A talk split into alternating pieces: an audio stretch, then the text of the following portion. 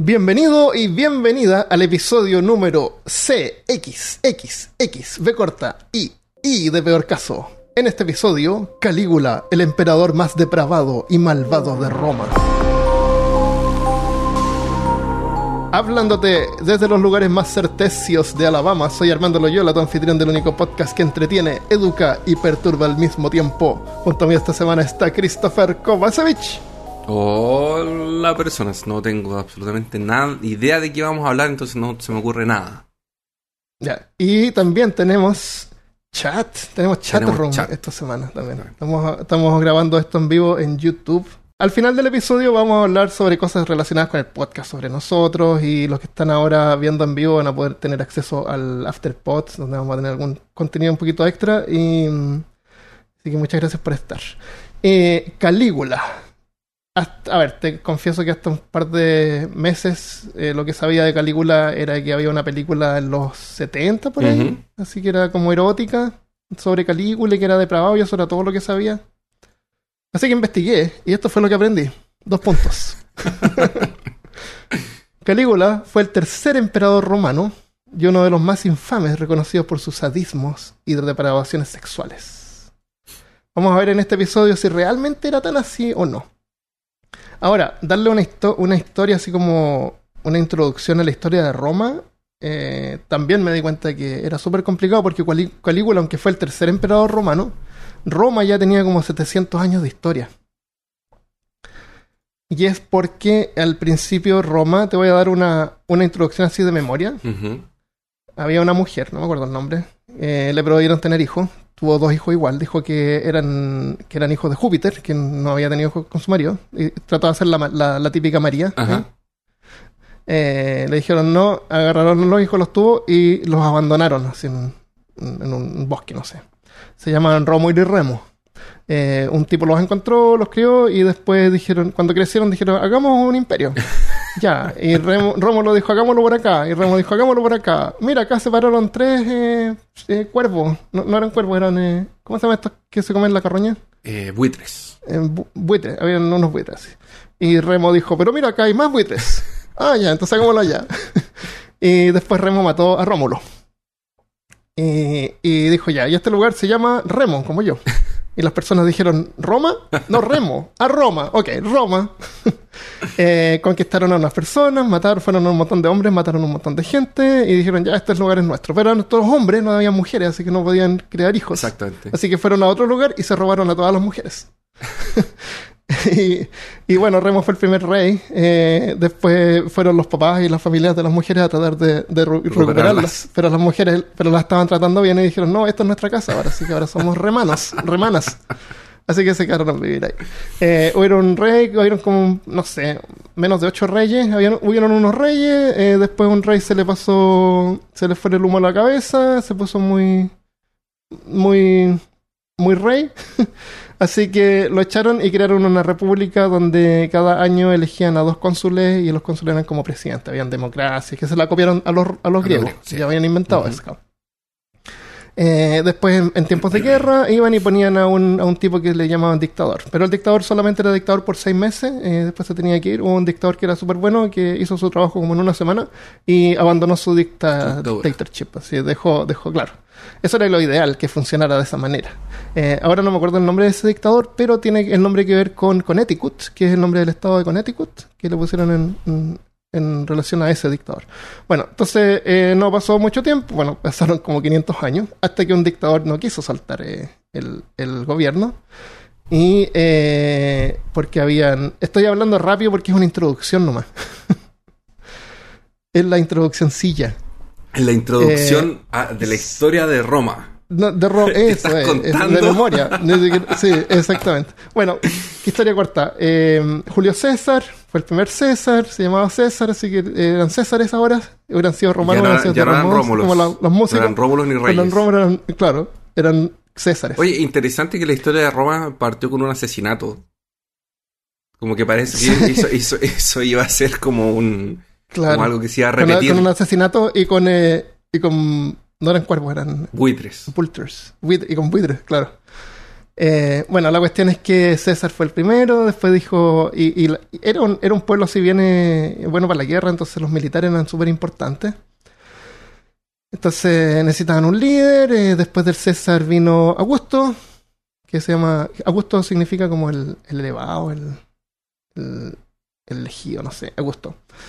Después eh, fue Tiberius, y aquí es donde parte nuestra historia. Entonces, en esta parte de Roma, donde ya habían pasado así como 500 años, resulta que eh, han habido dos Césares solamente, dos emperadores. Eh, todo lo que se sabe sobre Calígula proviene de historiadores antiguos, contemporáneos. Séneca, el famoso filósofo, que era español, nació en, en Hispania. Y también Filo de Alejandría, eh, o Filo el judío, porque era de Judea. Pensador helenístico judío, también conocido por Filo, Judaios. Fue el que dijo, sea amable con todo el mundo, pues cada persona está liberando una batalla. ¿Has escuchado ese Sí. dicho? A mí me gusta ese dicho. Él fue el que dijo eso. Ah, Sea amable con todo el mundo porque cada persona está, está luchando una guerra. Sí, uno no sabe lo- por lo que está pasando a cada persona. Bueno, y los historiadores romanos Tácitus, Josephus, también vamos a tener a, a, a otros más. Pero la cuestión es que estas, estos vivieron una generación después o dos generaciones después. Entonces toda la información que recopilaron fueron de, de historias que les contaron a ellos, no estuvieron ahí. Tampoco era como que hubiera periódico en ese tiempo, noticias que tú pudieras saber todo lo que estaba pasando cada minuto en el, en el Senado, cada, cada cosa que estaban haciendo. No, las noticias se demoraban un montón en llegar y eran interpretadas, malinterpretadas, mentiras. Así que, cambiadas en el camino. A veces asesinaban al mensajero. Aquí una persona. Buenos días, Sol María. Aquí, aquí una, una persona eh, dijo que obviamente que lo voy a tener que reinterpretar porque se me perdió el comentario. Pero era así como, ah, sí, eh, estábamos, estabas diciendo que porque que cuando fueron a buscar a la mujer, las mujeres no se querían ir de Roma. Entonces, sí. Fabián puso así, obvio, ¿cómo No. van a salir de Roma si todos los caminos van hacia Roma? obvio.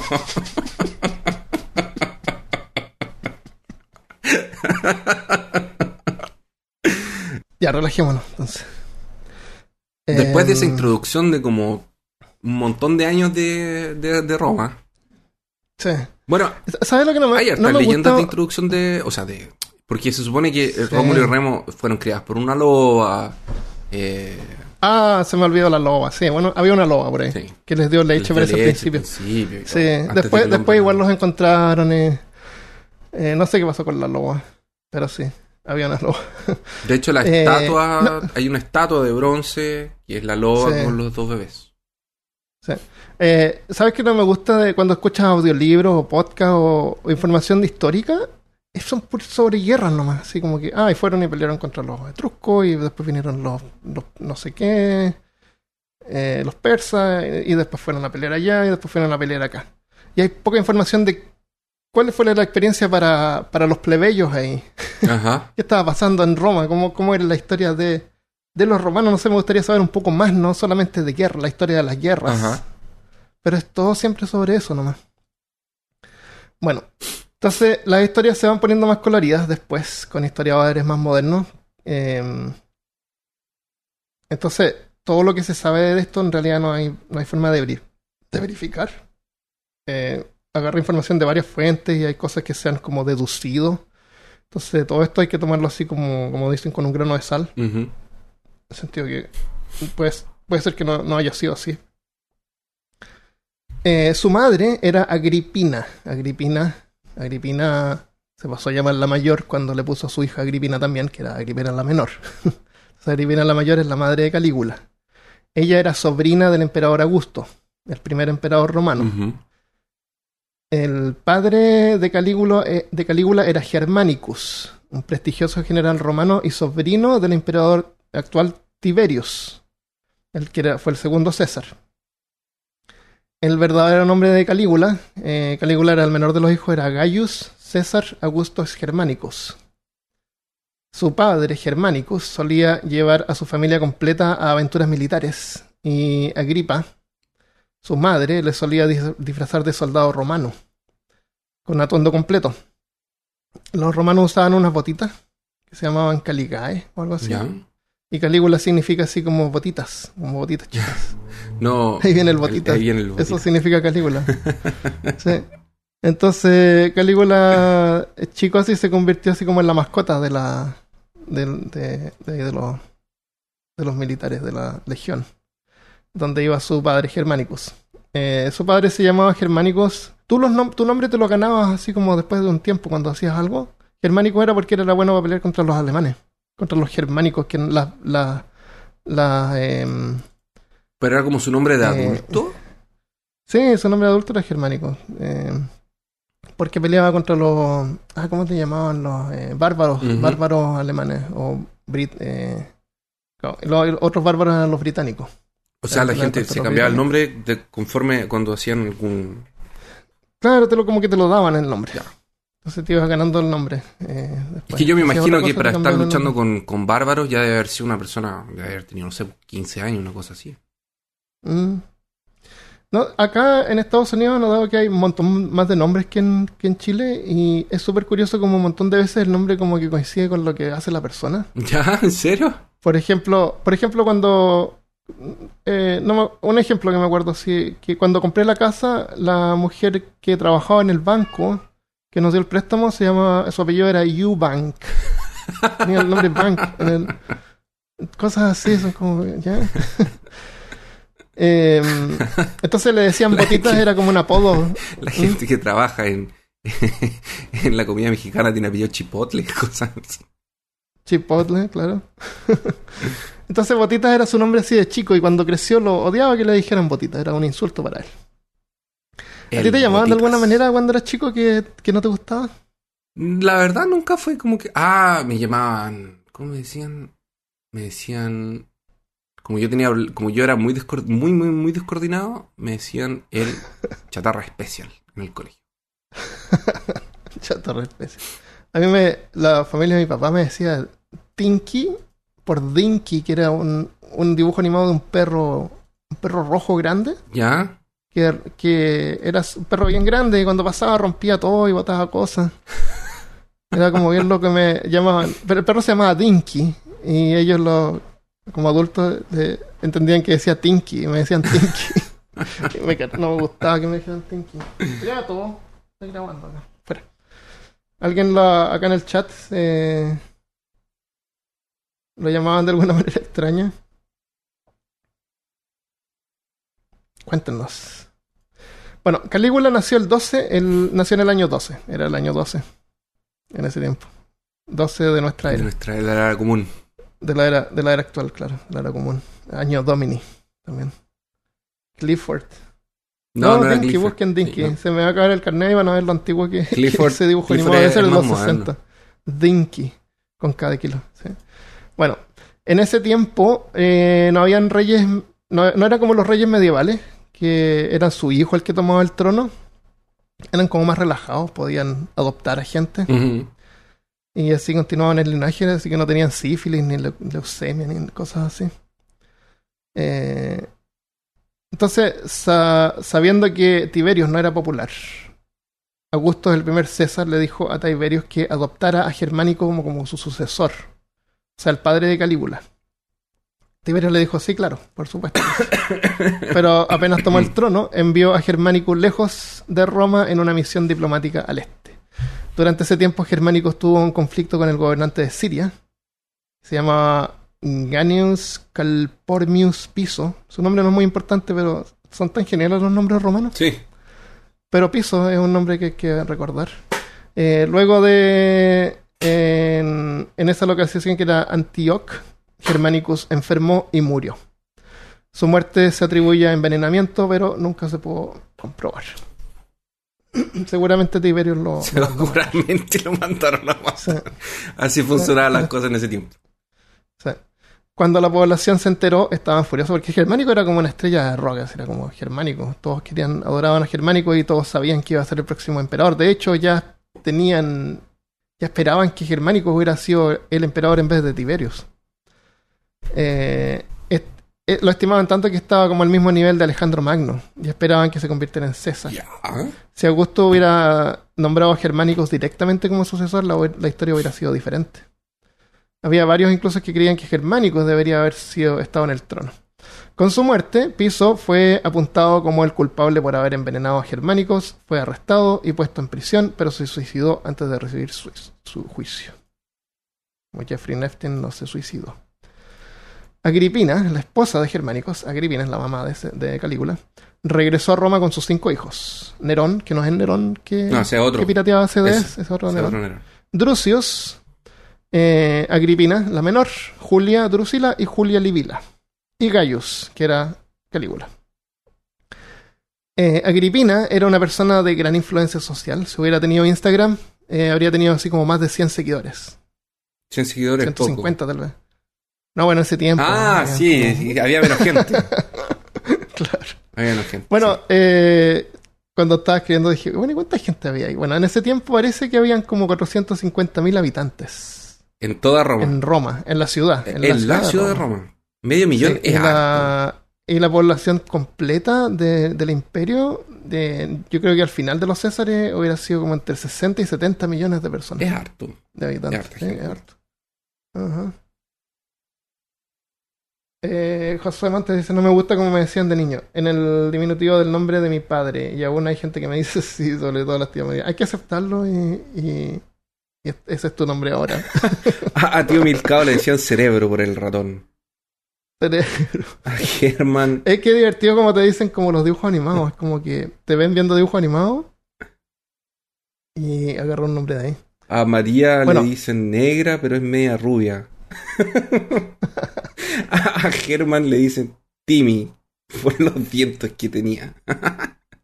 y a la Vanessa le decían Danesa 33. Su tío le decía así por una peletería. No sé qué es una peletería. Peletería donde venden, Donde venden pellet. venden, eh, venden pellets para los perros. Claro. No, para los pellet, eh, eh, eh, chaquetas y cuestiones. Ya. Entonces Agripina acusó a Tiberius públicamente de haber sido, o Tiberius, quien había orquestado la muerte de su marido Germanicus. O sea, Ti- Tiberius había sido quien ordenó a Piso envenenar al general para proteger su trono. Tiberius negó su participación, encontrándola absurda, por supuesto. Todas estas políticas son tan iguales a lo que pasa actualmente como es lo mismo. es lo mismo. Es lo Solo mismo. que no se matan. Sin celular, veces. claro, sin internet. Claro, claro, no se matan. Sin Twitter. Eh, no había Twitter. Claro. No. Pero igual prohibió a Agripina a casarse de nuevo, por miedo a que su marido se convirtiera también en su rival. Eh, Agripina continuó con sus acusaciones buscando venganza y pronto irritó tanto a Tiberius que fue arrestada eh, con sus hijos y fue Agripina fue encarcelada en una remota isla donde fue brutalmente eh, abusada por los guardias al punto que perdió un ojo. Oh. En protesta, Agripina intentó algunas huelgas de hambre, pero los guardias la alimentaban a la fuerza hasta que se cansaron y le dejaron de dar comida, y así Agripina, la madre de Calígula, terminó muriendo de hambre en una celda. Oh. Los hermanos de Calígula también sufrieron suertes parecidas, uno se suicidó. Eran suicidios. Sí, eran suicidios. Sí, sí, se suicidó, no sé, estaba en sus celdas y se suicidó. Y el otro también murió de hambre. Se, se suicidó con, Seguramente con le 10 daban comida. acuchilladas en la espalda y 3 en el Claro, estómago. así, se, así se suicidaban. El emperador Tiberio, sin embargo, perdonó a uno de sus hijos de Agripina, el menor, Gaius Calígula. Eh, creo que tenía como 18 años en ese momento. Y le invitó a vivir, le invitó a vivir con él al Palacio Imperial en la isla de Capri, adoptándolo como su hijo. Ya. Calígula, que pudo haber sido un excelente actor o tal vez un psicópata, mostraba poco rencor hacia Tiberios por el destino de su familia. O sea, te está, el tipo que mató a tu mamá y a tu familia te está invitando, y mató a tu padre seguramente también, te está invitando a, a ser su hijo y a vivir con él. ¿Ya? Yo creo que lo mejor que puedes hacer es mantener una postura bien eh, estoica y, y planificar La eh, una venganza en el futuro. Ajá. claro.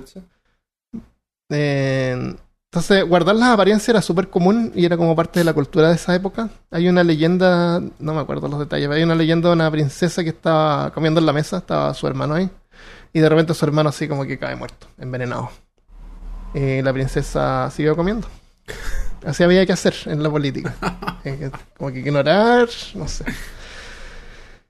Eh, Suetonio, el historiador, Suetonio va a aparecer un montón acá porque él, él es un historiador que es súper bueno para exagerar cosas. Entonces, esta información viene, proviene de él, pero la información de él no es muy. ¿Confiable? Es que no es muy confiable, sí, pero es bien entretenida. eh, creía que el niño era vicioso y cruel, un actor natural que reprimía su odio por el hombre responsable de la muerte de su familia, Tiberius César.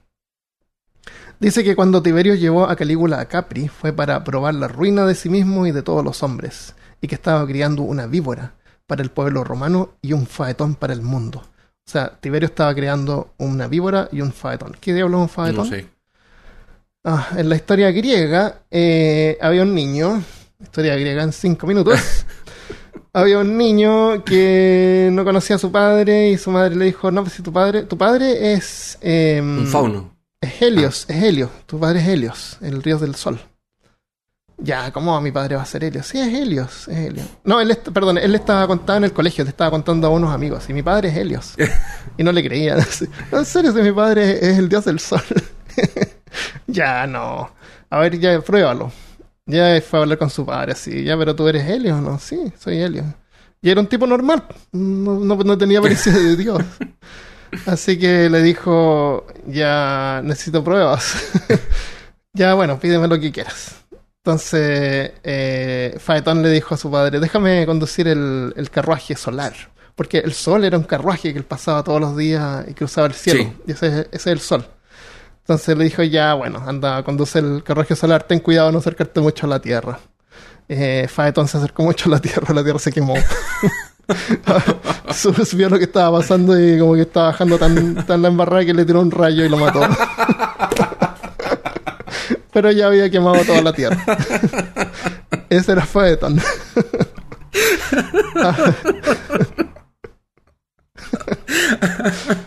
Tenías un trabajo. Claro, claro, sí, pero ¿cómo dejas que tu hijo maneje el carruaje solar? El sol. Su hijo de 12 años. Ah, qué terrible, loco. Bueno, entonces fue una la solución es que bastante práctica, ¿no? Sí, tengo, lo tengo. Entonces, la cuestión es que la idea es que Tiberio estaba formando un supervillano destinado a sobrepasar su perversidad y a destruir Roma. Eh, entonces, estaba tratando de superar su perversidad o estaba buscando un sucesor, porque su otra alternativa era Gemelus, que era su nieto, pero Gemelus era un niño todavía, era muy chico. Y, y Calígula, más que mal, era hijo de Germánico, o sea, tenía experiencia militar, había estado él ahí en, la- en las campañas. El emperador es emperador de por vida, pero Tiberio, después de 26 años de ser emperador, se retiró a la isla de Capri, a la villa Jovis se llamaba, su villa, donde estamos ahora en la historia. Calígula, así adoptado por Tiberius, pasó a ser mascota de la Guardia Pretoriana a mascota del emperador Tiberius, descrito en ese momento como arrogante y depravado. Dicen que hay que sacar lo mejor de cada situación, pero durante su tiempo en Capri, Calígula sacó lo peor. Ah, tan, tan, tan. En la isla de Capri, Tiberius eh, dio rienda suelta a todas sus inhibiciones. La cantidad de licor que consumía era legendaria. Su vida sexual excedía lo peor que te puedas imaginar, en- incluso en tiempos actuales. Esto, esto es, es- La es- villa- ni siquiera es eh, Calígula todavía, es Tiberio. No, estamos en Tiberio. Ah, claro. Tenemos que ver el origen del. ¿De dónde viene el mal? Origin story, el origen claro. del mal. Como Annabel, el origen del mal. Claro, porque si tú miras a Calígula así, sin haber aprendido qué pasó con él, que- cómo él aprendió todo esto, Sí. eh, como que lo puedes justificar de alguna manera. Es como que, ah, ya, bueno, él tuvo esta experiencia. La villa, que es un, palacio, estaba cubierta de obras de arte sexualmente explícitas. Ujú. Sí, por todas partes habían así cuadros porno, por, todas- por todos lados. Tiberius era adicto a todo tipo de perversiones con mujeres, hombres, incluso niños pequeños y bebés. Oh. Los, eh, Suetonius, el historiador, cuenta cosas horribles que no las quise incluir para, para que fuera más apto para todo Claro, público. como para pero no tener que. Para que Claro. no saquen el video Los, de YouTube. los apetitos sexuales de Tiberio eran muy mal vistos por los romanos y comentaban que no eran ni siquiera humanos. No era humano, este, este es un monstruo. A la villa de Tiberios la gente le llamaba la guarida de las cabras o la guarida de la cabra, porque Capri, es- Capri es caprino, que viene de cabra. Eso significa Capri. O sea, esos chocolates Capri, ¿te acuerdas? Sí. Chocolates Capri en Chile, chocolates cabra. Eh, llamar cabra a alguien también era un insulto. Una cabra.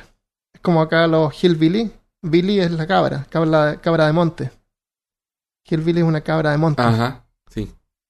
Eh, la, la, eh, Billy es la cabra macho y Nani es la cabra hembra. Nanny Goat es una, una, una cabra hembra. Ah. Bueno. Entonces fue en ese ambiente vicioso que Calígula creció y aprendió las políticas romanas y también los deseos más decadentes de la carne. O sea, aparte de estar participando en orgías y cosas de ese tipo, eh, también lo educaron ahí. Y, realmente era una cosa que en las mañanas iba y habían tutores que le enseñaban historia y, le enseñaban, eh, no sé, pues em, griego, porque era como bien visto aprender griego. Eh, ellos hablaban en latín, hablaban latín, ¿no? Sí. Sí. Eh, pero griego era como. No sé, pues eran como franceses y griego era como aprender inglés. Entonces era como bueno aprender inglés. Porque todo, creo, los textos más oficiales estaban escritos en Sí. griego. Sí. Y la historia, Y eso era una cosa. antigua también. Eso era una cosa extraña sobre Filo de Alejandría, porque Filo escribía en latín, no sabía griego. Y lo criticaban por eso, pero no le importaba. Qué bueno, Eh, porque si no, no habría. Imagínate que lo hubiese importado, no, tal vez no habría escrito nada de lo que. Exactamente, eso es un buen punto, Christopher. Hay que de repente atreverse a hacer cosas, no importa qué. Yo, por ejemplo, tengo terrible falta de ortografía, entonces en vez de escribir blog y libros, hago podcast. Exactamente. Así hablo y nadie. nadie y nadie sabe cómo escribes. Claro. Así que te- tengo el Word acá, está todo, todo subtitulado con líneas rojas. no es chiste. Ya, saludos a los que están eh, uniéndose al, al Bienvenidos a todos, bienvenidos. Estamos hablando sobre Calígula. eh, estamos hablando sobre el origen de esta persona. Tenemos a 40 viéndonos en este momento. Qué bueno. Quédense hasta el final porque vamos a incluir el afterpod acá. Eh, después va a quedar solamente disponible en Patreon. Tiberius ya tenía una edad avanzada, casi 80 años, y todavía no decidía quién sería su sucesor. Séneca, Filo y Josephus registraron la muerte de Tiberius a sus 78 años, pero tenía 78 años de edad. Murió el 13 de marzo del 37, el año 37 Excelente. año Domini, por razones naturales. Pero Tacitus, otro historiador, escribió que Macro, entra otro personaje, entra Macro, el prefecto pretoriano, habría asfixiado a Tiberius mientras dormía para acelerar lo inevitable y la ascensión de Calígula. Macro era como el, el jefe así de los pretorianos y, y- y quería que Calígula, como hijo de, de Germánico, su, era su, su, su mayor eh, estrella, así, Germánico fuera, fuera eh, el César. Eh, así que por mucho tiempo Macro fue la mano derecha de Calígula. Hasta que se convirtió en la mano izquierda. en el pie izquierdo. Un recuento dice que Tiberius no se decidía si dejar el trono a su nieto de sangre Gemelus o a Calígula, mayor, hijo del popular estratega militar. Una leyenda cuenta que decidió llamarlos para desayunar juntos. Los llamaba, "Eh, vengan a desayunar. Y el primero que llegara iba a ser el emperador. Eh, Gemelos. Geme- pero O esta sea, es una leyenda, no nosotros, nosotros, nosotros no seríamos emperadores. No, de ninguna manera. Eh, así que los mandó a llamar. Eh, Gemelos decidió dormir hasta tarde. Calígula fue el primero en llegar. Así que por eso es que Calígula. Eh, eh, cosas que la gente contaba, yo creo, en la calle. Así como, Puede ¿cómo diablos eligió Tiberius a. a, al a, a Calígula? Pero no fue así. Gemelo era joven, inexperto en el arte de la guerra Es y cualquier otra cosa. ¿eh?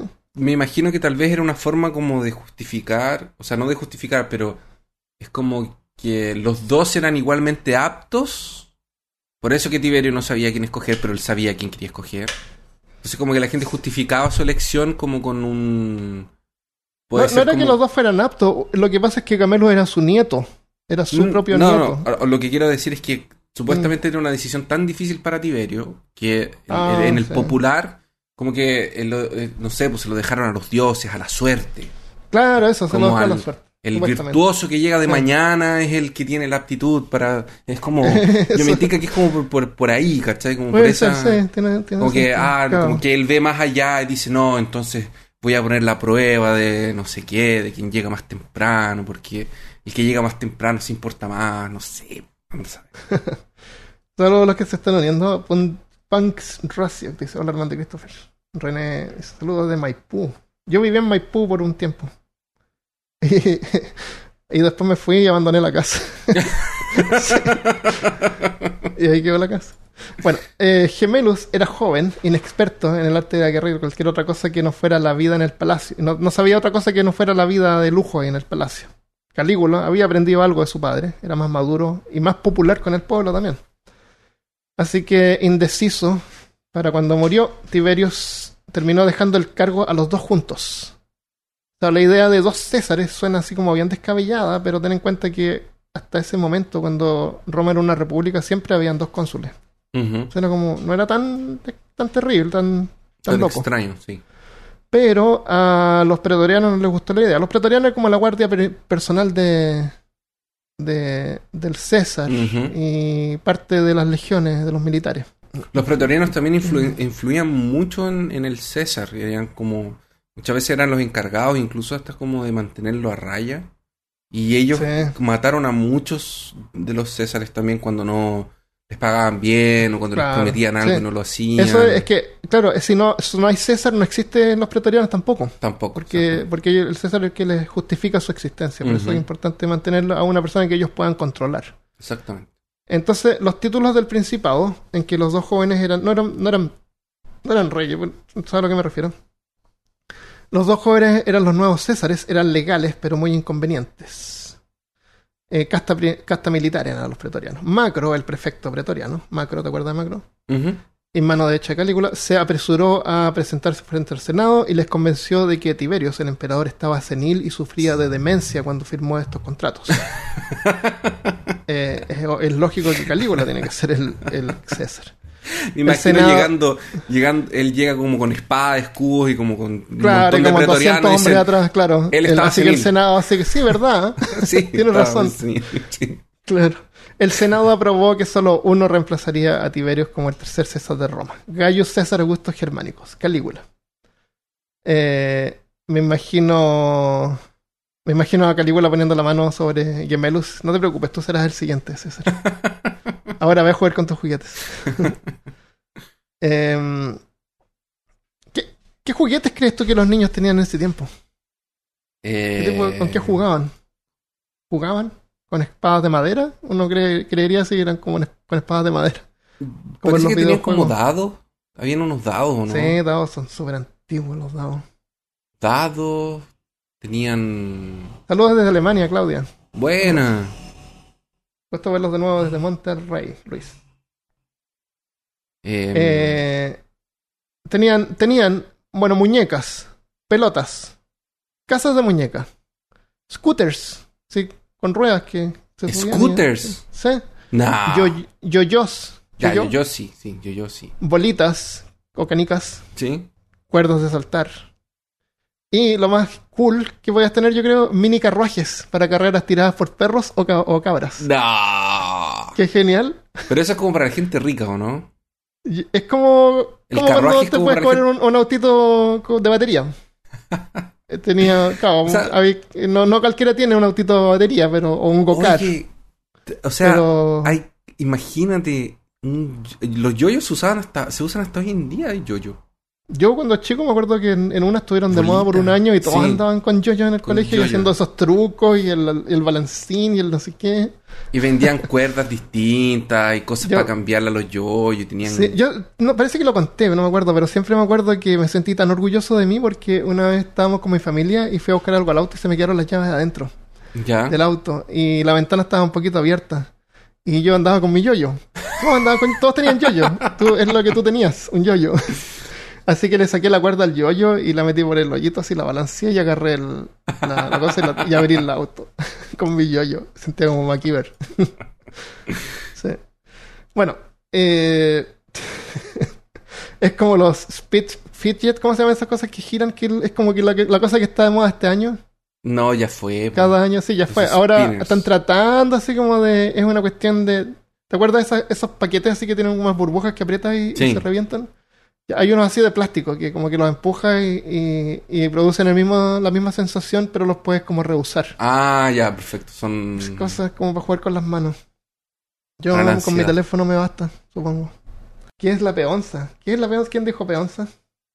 No sé qué es la peonza. ¿Pago parece? ¿El pago? No, dice, eh, soy una friki puso la peonza, era popular en esa época, no sé qué es la peonza. Si alguien nos puede aclarar qué es la peonza. La Vane dice que ya sabe que le va a traer Santa a mi hija, un carruaje Un para que pase con el chihuahua saurio. ¿Te Era como cinco chihuahua? chihuahuas. Van a necesitar como seis chihuahuas. po. Uh, ¿te imaginas? eh? Así como que tiene más los eh, habían cuando hacían Una- competencia una uno- Sí. llegaba el, como el Entre chico popular que tenía Eh. cuatro perros, no tenía, Claro. no tenía dos. ah, ya, ya, ya. Ah, Sí, o sea, tú tenías uno y después tu vecino Sí, llegaba po. así con dos. Con, dos. Ya. Después tú Después tres, con una tres cabra. cabras. Claro.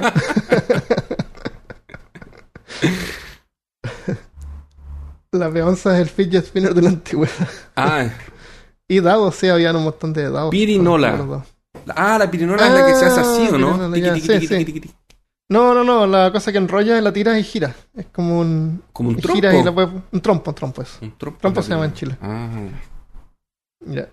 Bueno, eh, Tiberius había sido abusador. Para obtener ingresos había impuestos de juicios de traición. Significaba que él podía apuntar a cualquiera, acusarlo de traición y perdía su dinero y los bienes eran transferidos al Estado. Y prácticamente cualquiera podía ser acusado de traición. Y sentenciado, era como acusar a alguien de bruja. Tiberius, por medio de ser asesinado, prácticamente había abandonado el pueblo romano en los últimos 10 años de su vida. El Senado ya se había acostumbrado y estaba súper cómodo gobernando sin el emperador. No tenían que preguntarle nada, hacían lo que querían. Lo tenían en, en su isla de los Súper placeres. práctico, claro. Entonces ya era, era bueno para el Senado que no estuviera Tiberius ahí metido. Eh, pero por otro lado, la población en general, la plebe, los plebeyos, sí estaban encantados con la idea de que Calígula fuera el nuevo César. Algunos porque era hijo del pulgar germánicos y otros simplemente porque no era Tiberius. De todos modos, había algunos que se oponían a Calígula y nunca habrían pensado que realmente se hubiera podido convertir en César. Había un astrólogo, habían estos que ven la suerte, había un montón de eso. Había, y consultaban con esos, con esos oráculos. Había un astrólogo que decía que Calígula no tenía mejor chance de volverse emperador que cruzar a caballo el Golfo de Bayeux, o sea, atravesar el mar a caballo. Era tan imposible que, que Calígula fuera emperador como cruzar el mar a caballo. Sin embargo, Calígula, que años antes había salido de Roma como prisionero, ahora a los 25 años de edad regresó a Roma como emperador. La tronificación de Calígula fue celebrada con festividades que duraron tres meses. Durante ese tiempo se cuenta que 160.000 animales fueron sacrificados. Es como demasiado, son, cien- son 1.666 animales al día. El día. O sea, espero que te guste la carne de cabra porque eso es lo que vamos a tener por los próximos tres meses. Oh, por tres meses eh, hubieron las festividades, matando animales. A lo mejor ya contaban así, ya no nos quedan más animales. Hay unas gallinas acá, las ratas, cuentan. Las ratas, unos, los perritos. unos ratones, claro. Unas lagartijas acá, unos pajaritos que trajimos. El Calígula empezó su reinado. Bueno, no era rey, era César. Comenzó su cesárea. Con políticas muy populares que dejaron contentos a la plebe, el Senado y hasta a los militares. Es bueno tener eh, de lado a los militares. Siempre. Para ganar soporte, Calígula entrenó- entregó bonos a la Guardia Pretoriana, a las tropas de la ciudad e incluso a las legiones que estaban fuera de, fuera de Italia. Eso es como lo que pasa hoy en día. Claro. Ayudó a los que habían sido dañados por el sistema de impuestos. Imperial, Imperial ya abolió algunas desviaciones sexuales que habían hecho a Tiberius infame. No tengo detalles cuáles desviaciones sexuales. Aunque luego de un tiempo expresó sus verdaderos colores. Suetonios incluso cuentan que tenía sexo con sus hermanas. Eso es súper contado, que tenía sexo con sus hermanas. Hay algunos documentales que puedes ver en Netflix y en ah, eh, Amazon Prime que muestran eso, pero no, no, no fue no fue así, fue como más para desacreditarlo. Vamos a ver más de eso después. Cali- también hizo que regresaran los juegos de gladiadores, que habían desaparecido por casi una generación. Habían sido abandonados porque eran demasiado brutales y era como de mala clase, era como, como, lo, como las corridas de toros, así como que no deberíamos hacer esto, no lo hagamos. Pero a la gente le gustaba, eran sangrientos y era entretenido para la gente. Entonces fue como la mayoría estuvo contento que regresaran los juegos de, gla- de gladiadores. Gladiadores peleaban hasta la muerte, en el intertiempo tiraban tiraban a los Los cristianos a la. A los. no no los Ah, cristianos no había, en ese no tiempo había, no a los- a los a los No, no existían los cristianos en ese tiempo. Eh, los que estaban encarcelados, los delincuentes, los tiraban Ajá. hacia A los leones. los leones, claro. Eh, a los mercaderes abolió el impuesto a las ventas. O sea, imagínate cómo lo feliz que estaba toda la gente con él. Era como Navidad, pero tampoco, tampoco se había inventado la Navidad en ese tiempo. No.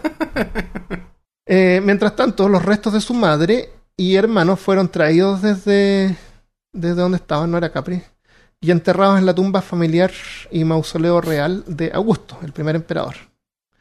La familia de Calígula había sido enjuiciada por traición. La, la ley implementada por Tiberius, siendo una familia real, los senadores habían tenido que votar a favor o en contra. ¿Se entendió eso? O sea, cuando, cuando, cuando Tiberius acusó a la familia real, o sea, no a la familia real, a Agripina, eh, los senadores tuvieron que votar si es que pasaba o no el, el, la- el juicio de traición. Y fue condenada porque eh, obtuvo una mayoría en el Senado. Calígula va a acordarse de eso después. Esto causó incomodidad, especialmente a los que votaron desfavorablemente cuando Calígula entró al Senado. Calígula entró al Senado, estaban los senadores, Calígula se presentó. Sabían, Calígula sabía y ellos sabían que la mayoría había votado por condenar a su madre. Así que Calígula entró y escaneó el cuarto mirando a todos los senadores, haciéndole sentir que él sabía quiénes habían sido los que habían votado por el destino de su familia. Luego sonrió y les mostró un papel que contenía la lista de todos los senadores que habían votado por condenar a su madre. Tenía la lista, los nombres de cada uno ahí. Así que varios senadores se enderezaron de sus asientos, otros se limpiaron el sudor. y luego de dejarlos sufrir un poco, les dijo a todos que este sería un nuevo tiempo y los juicios de traición eran cosas del pasado. Y para demostrar que él no tenía ningún re- resentimiento y solo esperaba moverse hacia adelante en cooperación de todo el Senado, eh, rompió la lista y la tiró y tiró los papeles al fuego. Así que los fuegos, los, los juicios de traición, como una, fueron cosas del pasado, eh, dejó regresar a todos los exiliados políticos. La gente cantaba afuera, Roma, la alegría ya viene. Esa es una, una broma para los chilenos. Fue una broma también. Al poco tiempo de haberse convertido en César, Calígula fue invitado a un casamiento. Durante el evento conoció a Livila Orestila, a, a quien encontró muy chévere. Claro. El único problema era que Livila era la novia de la boda. bueno, no Pero era él es mayor problema para él. Claro, no era mayor problema. Calígula simplemente prohibió el casamiento y obligó a Livila a casarse con él en vez. Al día siguiente Ah. proclamó públicamente que él había adquirido una nueva esposa en la tradición de Rómulo, fundador de Roma, y Augusto, primer César, que ambos supuestamente habían robado esposas de otros hombres. Entonces era una tradición romana. ¿por ¿Qué se? Claro, aparte que él es el Toda emperador. tradición, claro. Yo soy como y no Rómulo. estaba mira. casado ainda. Era la, llegó Claro, justo. todavía no, claro, todavía no estaba casado, así cuál es el problema. Eh, después de todo esto, al día siguiente se divorció. Seguramente no, no la encontré que estaba muy contenta con él. Y le prohibió eh, continuar la relación con su novio. Y menos que se casara con él. Pero ella se, eh, supo que estaban juntos, así que los desterró. Los expulsó de Roma. Ahora creo que las expulsiones de Roma, cuando te destierran, no es así como que ya no ándate. Te quitan todos tus bienes. Y Sí, te echan. Es que es como una todo. condena a muerte, Sí. casi. Te- Tú te vas sin nada. Sin nada. Es horrible. Eh, sus personas más cercanas, aparte de sus hermanas, era su tío Claudius. Claudius era el tío de Calígula, había nacido fuera de Italia, pero era de familia real. Cuando chico había sufrido una enfermedad que le dejó cojeando y medio sordo.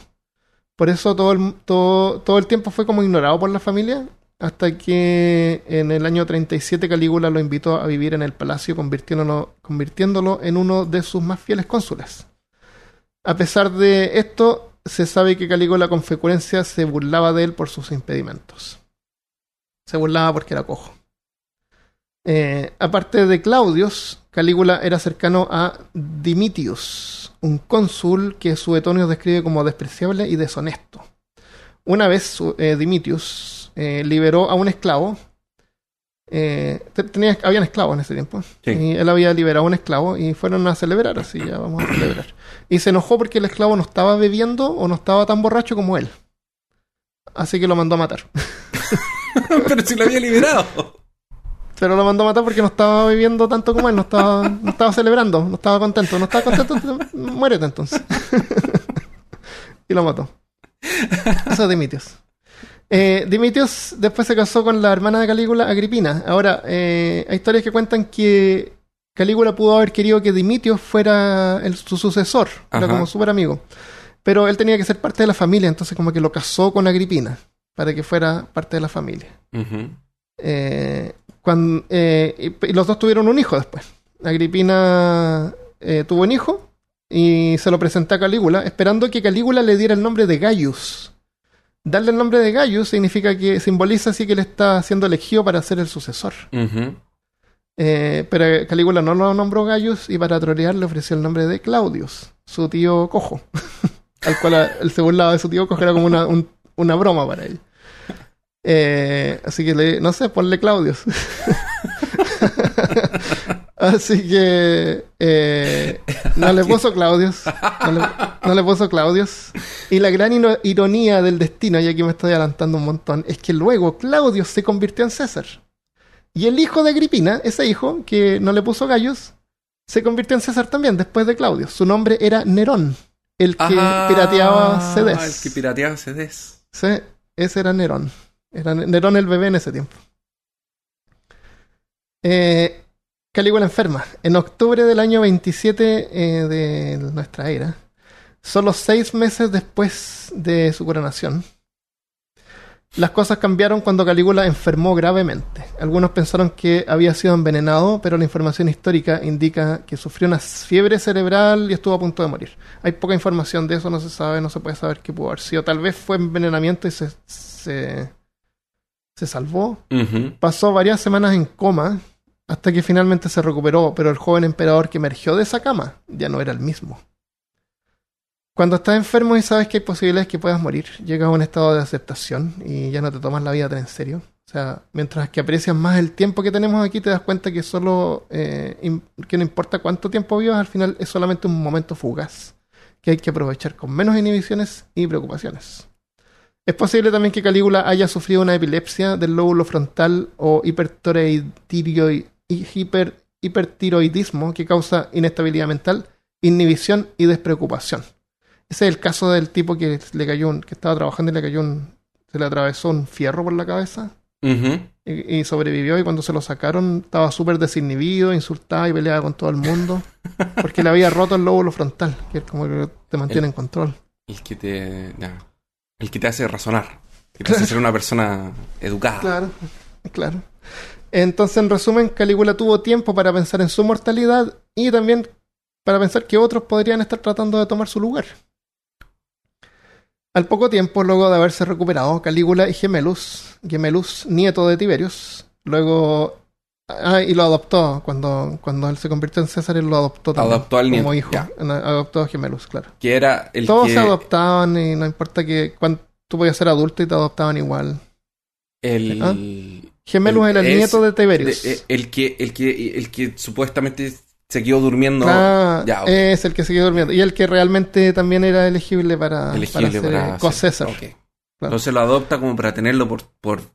Porque en una de esas también es una estrategia. Porque Es- cuando sí. tienes al, al sucesor, al que te puede quitar el trono, y lo traes cerca tuyo, de alguna forma lo puedes controlar mejor y saber quién lo está tratando de. de. de- porque si lo deja. Claro. Si, si lo deja como Sí. lejos, puede llegar un grupo de gente que, que no, como que lo que levanta cerca, oye, este es el exacto, verdadero, no sé qué. Y a, lo, y a lo mejor Gemelus no está tan mal, a lo mejor lo puede moldear y puede realmente ser su sucesor. Exactamente. Eh, Josué Montes dice, ¿qué tan viejos tenemos que ser para entender el chiste de Nerón, el pirata? ¿Quieres explicar para los, a los, a los, Eh. eh, los hediondos millennials que están escuchando? Ay, para que puedan Gua- entender. Por ahí, por el año. nove- entre el año como 95 y 98, 99, 2000.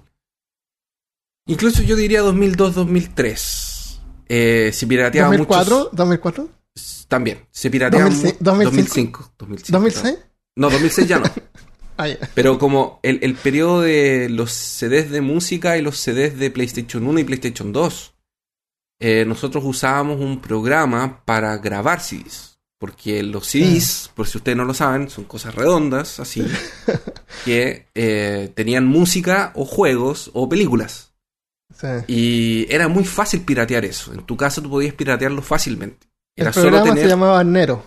era Burning solamente Room. tener un, eh, un lector de CD que fuera quemador también, tener un Sí. CD virgen y tener el Nero. Y el Nero venía, con, cuando compraba un computador venía el Nero. Tenía el Nero junto. Por O eso es que, claro, Exacto. una versión básica del Nero. Exacto. Podías comprar la versión avanzada o tener la versión free. Claro. Y el Eso. Nero se llama Nero Burning Room y de- tenía el icono, era el Coliseo en llamas. Claro, porque Nerón quemó Roma o dejó que Roma se quemara. Una cosa así. Exacto. Este, A lo mejor le hacemos un episodio de Nerón en el futuro. Es interesante. Tuvo, tu- tuvo una rana de hijo. Tuvo, tuvo un hijo que era una rana. Que era una rana. Es muy loca la historia. Pero no la quiero contar ahora porque eh, estamos hablando de Calígula. Gemelus agravó más la situación diciendo que. Ah, bueno, entonces estaban, eh, estaban comiendo los dos cuando Calígula vio que Gemelus tomaba una especie de medicina. Calígula le, pre- le preguntó: Oye, ¿eso es algún tipo de antídoto? ¿Que crees que te estoy envenenando? Gemelus le dijo que solo era una medicina para la tos, pero Calígula no le creyó y lo vio como un acto de deslealtad. Oh. Gemelos agravó más la situación aún diciendo que ningún antídoto serviría para protegerse del César, aclarando que si Calígula lo quisiera muerto, no hay nada que él podría hacer. Pero para Calígula O sea- no, no, no fue un... Me imagino que... Calígula le era- dijo, Calígula le dijo, o sea, estás diciendo que te estoy tratando de matar. Y Gemelos, no, no, pero tú crees que yo te estoy siendo desleal.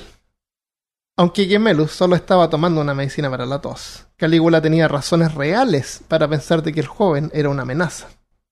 La mera existencia de un emperador era lo que justificaba y permitía la continuidad de la guardia pretoriana. Sin un César a quien proteger, se quedaban sin trabajo. Pero por mucho tiempo que Tiberius. Pero por, pero por mucho tiempo que Tiberius había abandonado Roma, el Senado se había encargado y acostumbrado a gobernar solos. Y en ese punto creían que en realidad un César no era tan necesario. Después de todo, los César eran algo nuevo, o sea, Tiberio era el segundo César podrían siempre volver a la, a la República. Por eso es que Macro, siendo el jefe de la Guardia Pretoriana, se preocupó y tomó acciones para no correr el riesgo de perder la dinastía en caso de que Calígula muriera, y se movió para asegurar a un sucesor. Macro había sido hasta entonces la mano derecha de Calígula. Viniendo de una familia militar, hizo hijo de Germánico, fue Macro quien hizo todo lo posible para que Calígula fuera el emperador. Pero mientras que Calígula estaba enfermo, sin saber si sobreviviría, y pensando en el peor caso, Macro tenía el deber de asegurar la progresión de un César y así proteger su casta. Haciendo lo que justamente consideraba era su deber, Macro se presentó frente al Senado y les convenció de que Gemelo fuera nombrado César en caso de que Calígula muriera. Luego de recuperarse, Calígula se había enterado de esto, y aunque seguramente lo encontraba sensato, era también algo que lo tenía molesto. No, no confiaban de que yo me hubiera podido recuperar. Ah, una cosa graciosa que no noté acá, qué gracioso. Eh, creo que había un senador que había dicho así, ay, ojalá que Calígula se recupere, que los dioses me lleven a mí en vez de él. Y cuando Calígula se recuperó, lo fue a visitar, le dijo, oye, tú dijiste que los dioses te llevaran en vez de a mí. ¿Querías morir en vez de yo? Bueno, ahora me recuperé, así que cumple con tu parte del trato. Y lo obligó a matarse. No. ¿Sí? Sí, le dijo que me llevaran a mí en vez de él, que se lo lleven. Lo mató. Eh, entonces, todo esto, eh, la cuestión de que Camelo estaba haciendo así como eh, presentado al Senado, todo esto agravó, se agravó cuando pensó que Gemelos estaba consumiendo algún tipo de antídoto, considerándolo una muestra de deslealtad. Calígula se levantó de la mesa y ordenó el arresto de Camelus por traición y fue puesto en una celda. Me imagino a un cónsul, a lo mejor diciéndole, pero su Alteza recuerde que los juicios de traición ya no existen. Y Calígula empujándolo así. Vamos a tener que arreglar eso, ¿no? Aún así, por las razones legales, era, era como familia real, no podía condenarlo a muerte. La celda de Camelo se abrió y vio con terror a Calígula entrar junto a un par de guardias armados. Solo ha sido una decepción, Gamelus, tan joven, tan hermoso, pero tan insolente. Aunque legalmente no podía condenar la muerte, no había problema, sin embargo, si Gamelus se suicidara voluntariamente. Calígula hizo una seña y uno de los guardias le entregó una daga a Gamelus. El pobre joven aterrorizado tomó la daga y temblando la apoyó, apoyó la punta en su estómago lentamente. Pero sin atreverse a enterrarla, sollozando miró a Calígula con voz débil y le dijo, no, no puedo, no sé cómo hacerlo. Ayúdale, le dijo Calígula al guardia. El guardia tomó las manos de Camelus que sostenían la daga y con fuerza la enterró en el torso del joven varias veces hasta que este cayó al suelo agonizante, mientras se desangraba. Calígula se agachó frente a él y le dijo sonriendo, no tengas vergüenza, Camelus, acariciándole el pelo, te perdono por, tu insolencia, hermano. Calígula y los guardias salieron de la celda, donde Camelus, legítimo heredero del trono y de solo 18 años, lentamente murió. Oh, Pobre Camelus, buena onda Pobre. Sí. El siguiente en la lista era Macro. Macro había ayudado a Calígula a escalar al trono, pero seguramente por intereses más personales que por simpatía, a lo mejor no era que, Cali- que o a lo mejor le gustaba a Calígula porque era botita, o sea, era botita, como no querías que botita fuera, fuera el, el emperador. Eh, ¿Cómo se Macro te era una, no poner a botitas? Claro, claro. Eh, Macro era una persona muy influyente y Calígula no podía llegar y matarlo, no, era tan simple. Así que al principio lo humilló, o lo hubiera humillado, según Suetonios, el historiador, manteniendo un amorío con su, con su esposa, Enia, eh, que no ocultaba su amorío con ella y decía que Macro era su pimp, o chulo, así como el... No sé cómo se llama en Chile el que no existe, yo creo. Pimp o chulo es como el que coordina las prostitutas. Es como que si ella, ella fuera una prostituta. Así y la humillaba a él y a ella también. Eh, haciendo esto se sentía así como en control de Macro. Qué bacán el nombre Macro. Qué buen nombre Sí. Macro. Luego, consciente de la amenaza que representaba Macro, terminó destituyéndolo de su cargo, disfrazándolo como una promoción.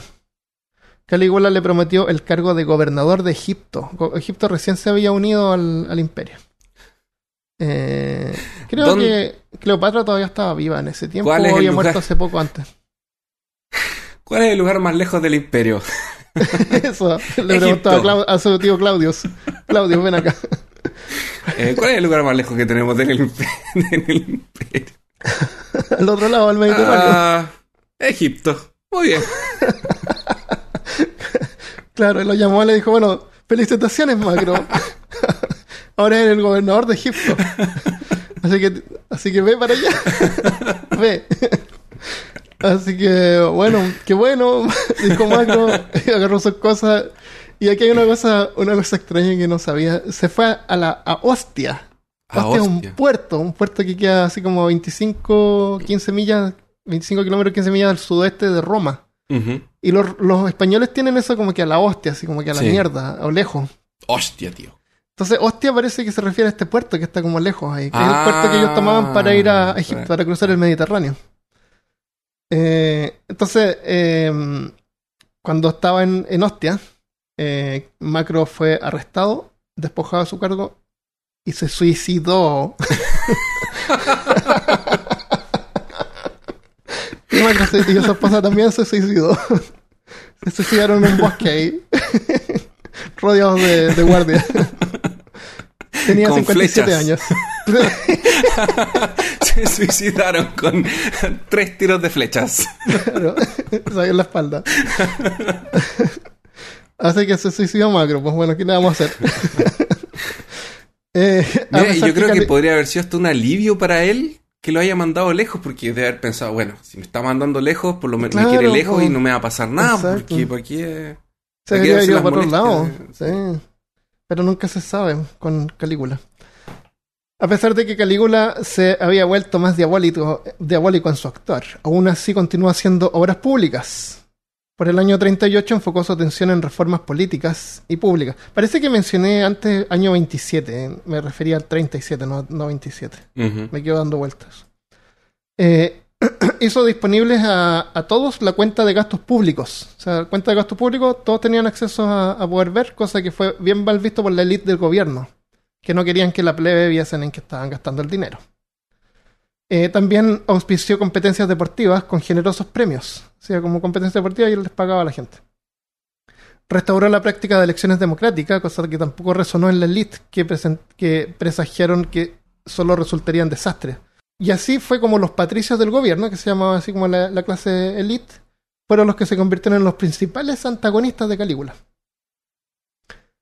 Para el año 39, los gastos de Calígula en el gobierno. Los gastos de Calígula en el gobierno la ayuda que había dado a otros y sus propias extravagancias habían agotado el tesoro del Estado. Todo esto en menos de 18 meses. O sea, tú vas y cortas los impuestos a las ventas, el dinero que tienes no te va a durar para siempre y no tienes ingresos. O sea, no fue tan bueno eso de que cortara impuestos y hiciera todas esas cosas. Eh, así que para obtener fondos solicitó al público que le prestaran dinero al Estado. Prestaran. Elevó los impuestos en demandas frívolas. Eso fue bueno. Demandas frívolas tienen que pagar más impuestos. Y también instauró impuestos a bodas y prostitución. O sea, las, las demandas frívolas son como cosas que no son Que, claro, esenciales. que, que hacen perder tiempo al, al Senado, o al- a lo- a una pérdida de tiempo. Entonces, bueno, pero hay que pagar más por eso. Impuestos a bodas y prostitución. No pagaban impuestos las, las prostitutas ni las. Ni, ni, Ni las fiestas. ni para las. Claro. Eh, la lucha de gladiadores era súper popular, aunque los combatientes eran en realidad esclavos. Los gladiadores eran esclavos. Esclavos de élite, seguramente, comían bien y todo. Eh, pero eran legalmente eran propiedad del gobierno. Así que para obtener dinero, Calígula comenzó a rematar a los gladiadores. O sea, remates de gladiadores. Ah. Hay una historia que cuenta que uno de, en uno de estos remates, un senador se había quedado dormido y cuando des- despertó descubrió que había comprado 13 gladiadores por una suma ridícula. Que según Calígula le dijo que la había admitido mientras estaba durmiendo. Así que este senador, imagínate, se va a su casa con 13 gladiadores detrás de él. ¿Qué haces tú con 13 gladiadores? Si te- vienen a verte a tu casa, si te abre la puerta un gladiador, otro, cortando el pasto, otro cocinando ahí, doblando la ropa. Con armadura, así, con cota de Claro. malla, con casco. Tienen, son tus esclavos. Tienes que usar 13 gladiadores. Estaría bueno una- un show de televisión así. El senador y los 13 gladiadores. Eh, otra cosa que hizo para recuperar fondos fue eh, reinterpretar cualquier testamento en el que haya dejado, de quien le hayan dejado bienes a Tiberios, eran transferidos a él. O sea, no es que le, le hayan dejado los bienes a Tiberios, se los estaban dejando al César. Ajá. Y yo soy el César, por lo tanto, Por lo tanto, son para acá. Ajá. Era común hacer eso, era práctica dejar herencia al, al líder del Estado. ¿No te gustaría tú dejar tus bienes a, a tu líder supremo Bolsonaro? No. no. Claro, la, Felipe dice una buena forma de ahorrarse el jardinero, Sí, claro. sacando maleza. Eh, obligó a los Ah, aristócratas. eh, eh, el Héctor dice que, o sea, María dijo que era proxeneta en español. Y Ah, bueno, también Aris sí. lo había dicho el antes. chulo y, o, o pimp. Eh, y el Héctor dice que es el cafiche en Chile. Cafiche, sí, cafiche. Me había olvidado ese. ese.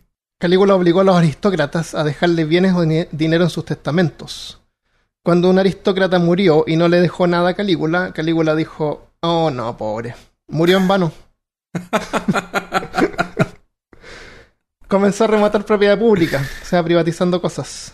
O a lo mejor rematando propiedades, así, este castillo acá, este puente, compra este puente. es tuyo. Le puedes poner el nombre que tú quieras. Claro, cambiar- eso es lo único que puede hacer, cambiarle el nombre. Centuriones que habían obtenido bienes en, eh, en saqueo fueron forzados a entregarlo al Estado. La forma en que funcionaban las legiones estas que iban a pelear a otros lugares era... eh, tu general era el encargado de repartir lo- los saqueos. Saqueaban, después de conquistar un lugar, robaban cosas y el, y el general ahí se encargaba de repartirlo. Entonces, tú querías, tenías que estar en buena y querías a tu general si es que era bueno para repartir el botín. Ah, bien, sí. Esa era la- ese era el ingreso que tenían ellos, no era como que esto es una cosa extra, no, eso era, lo- eso era su pago. Entonces, eh, Calígula empezó como a tratar de obtener ese botín para él, entonces no, no fue bien visto. E- Esto empieza como a dañar su reputación ya con todo el mundo. Eh, y, dejar, y sin dejar nada sin explora- explotar, Calígula abrió un burdel en el palacio. Esto como lo- por lo que se lo conoce así como en cultura pop. Ya. Después de todo tenía que aprovechar la experiencia que había aprendido en Capri, mientras vivía con Tiberios. Ujú. Separó varias habitaciones y las amuebló para adaptarse a la grandeza del lugar. Siendo un burdel de elite, no empleó esclavos. Tenía mujeres y jóvenes nacidos libres, que debían permanecer desnudos en cada cuarto. Luego invitaba a jóvenes y viejos a divertirse.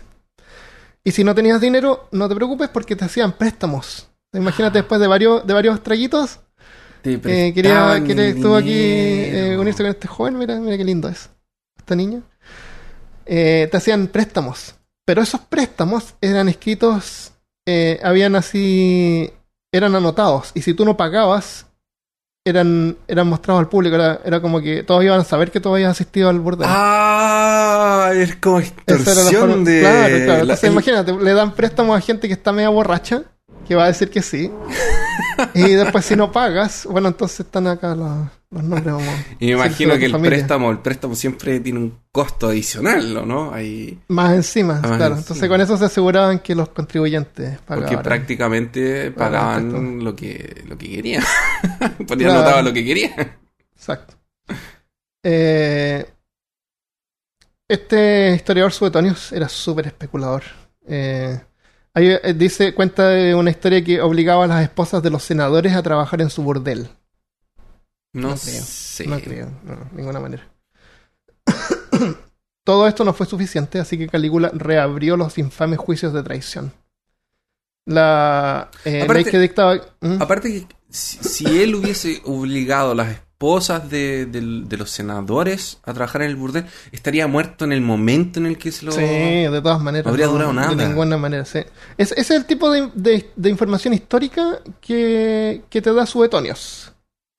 Es, es entretenida, pero no. En una de esas, Otonio es más... Eh, ¿cómo se- eh, más sensacionalista. Súper sensacional. Como que agarraba las cosas como que la gente Sí. quería Más encima escuchar. ni siquiera vivía en ese tiempo, vivió así como 100 años después, una cosa así. Entonces, todo esto son recolecciones adornadas y coloreadas por él. Escuchaba así como, oye, escuché que... Ah, bueno, entonces así es que todos... Claro, es súper exagerado. Súper entretenido, me compré el libro de él. Suetonios. No lo voy a agarrar porque me tengo que sacar los audífonos. Bueno.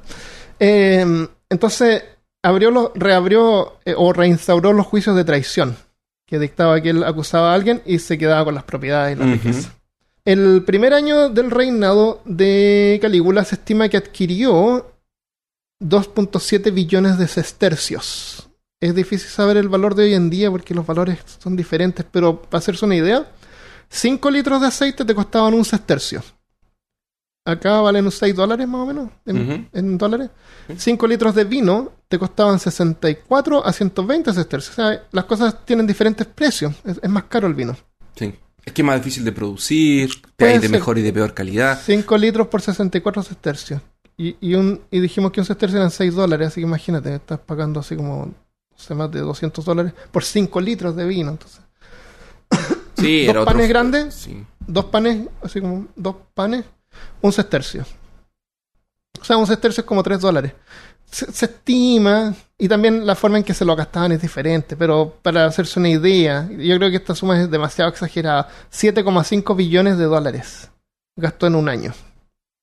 Sí, es como, menos, es- pero debe ser como lo que, sí, debe ser como... Pero, pero no importa cuánto sea, lo terrible es que se lo gastó todo. Todo lo- lo- todas las riquezas del, que tenía el imperio se las gastó. Eh, a Eso es lo que pasa cuando no tienes el lóbulo frontal. Claro. Tomas malas decisiones. No, esto Es fue el primer entrar año. Esto fue en el primer año que estuvo. Ah. que- sí, no tenía problema en ese tiempo, supuestamente. Bueno, tal vez como la gente que entra a Amazon en la noche, así media... Ah, me voy a comprar esto, me voy a comprar esto, y al otro día te das cuenta que compraste un montón de cosas. Vas a leer lo de Soy una, Una, friki. una friki sí, Sí. dice que en- hay una tienda en México que hacen eso. Se llama Copel. Dice que si no pagas, salen con un altavoz en un carro con, con marca diciendo que eres un deudor. Qué horrible. Cuando abres la cuenta, tienes que decir: eh, Mi nombre es Christopher Kovacevic. sí. Llámame Chris. Mejoró los puertos de Regium y Sicilia. Permitió la importación de grano desde Egipto.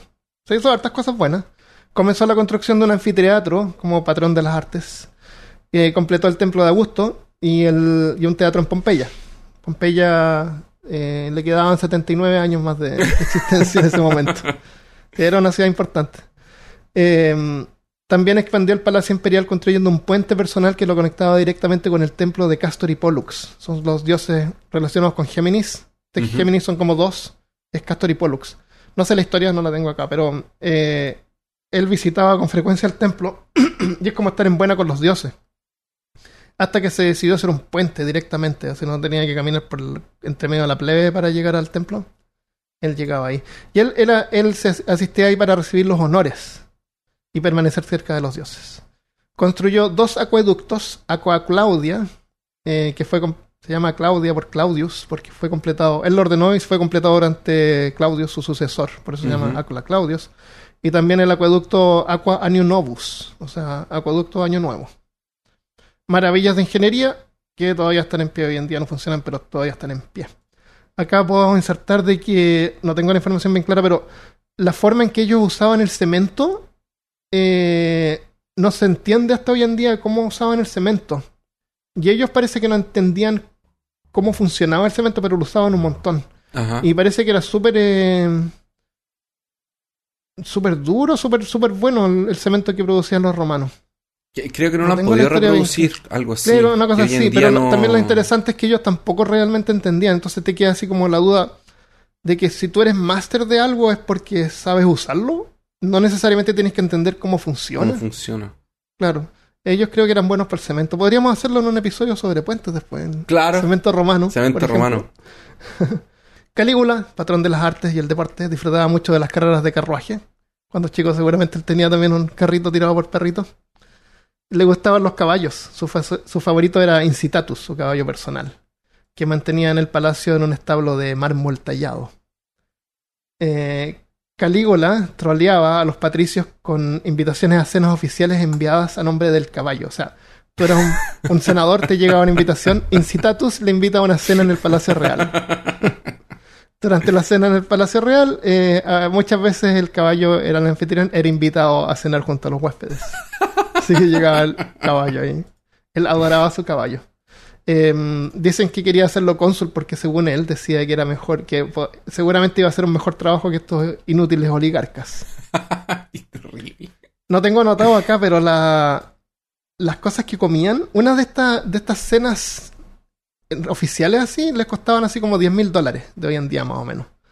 Eh, pescado y cosas del mar eran traídas al, al interior. Cuando, bueno, Roma no está muy, no está cerca del mar tanto. Bueno, la comida marina, sí, peces y cosas así, eh, era siempre decorada con cosas azules.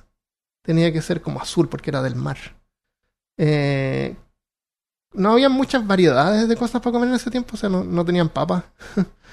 Las- la- los tomates hasta, no creo que hayan probado tomates. Después, en el, hasta el 1800 se creía que los tomates eran venenosos.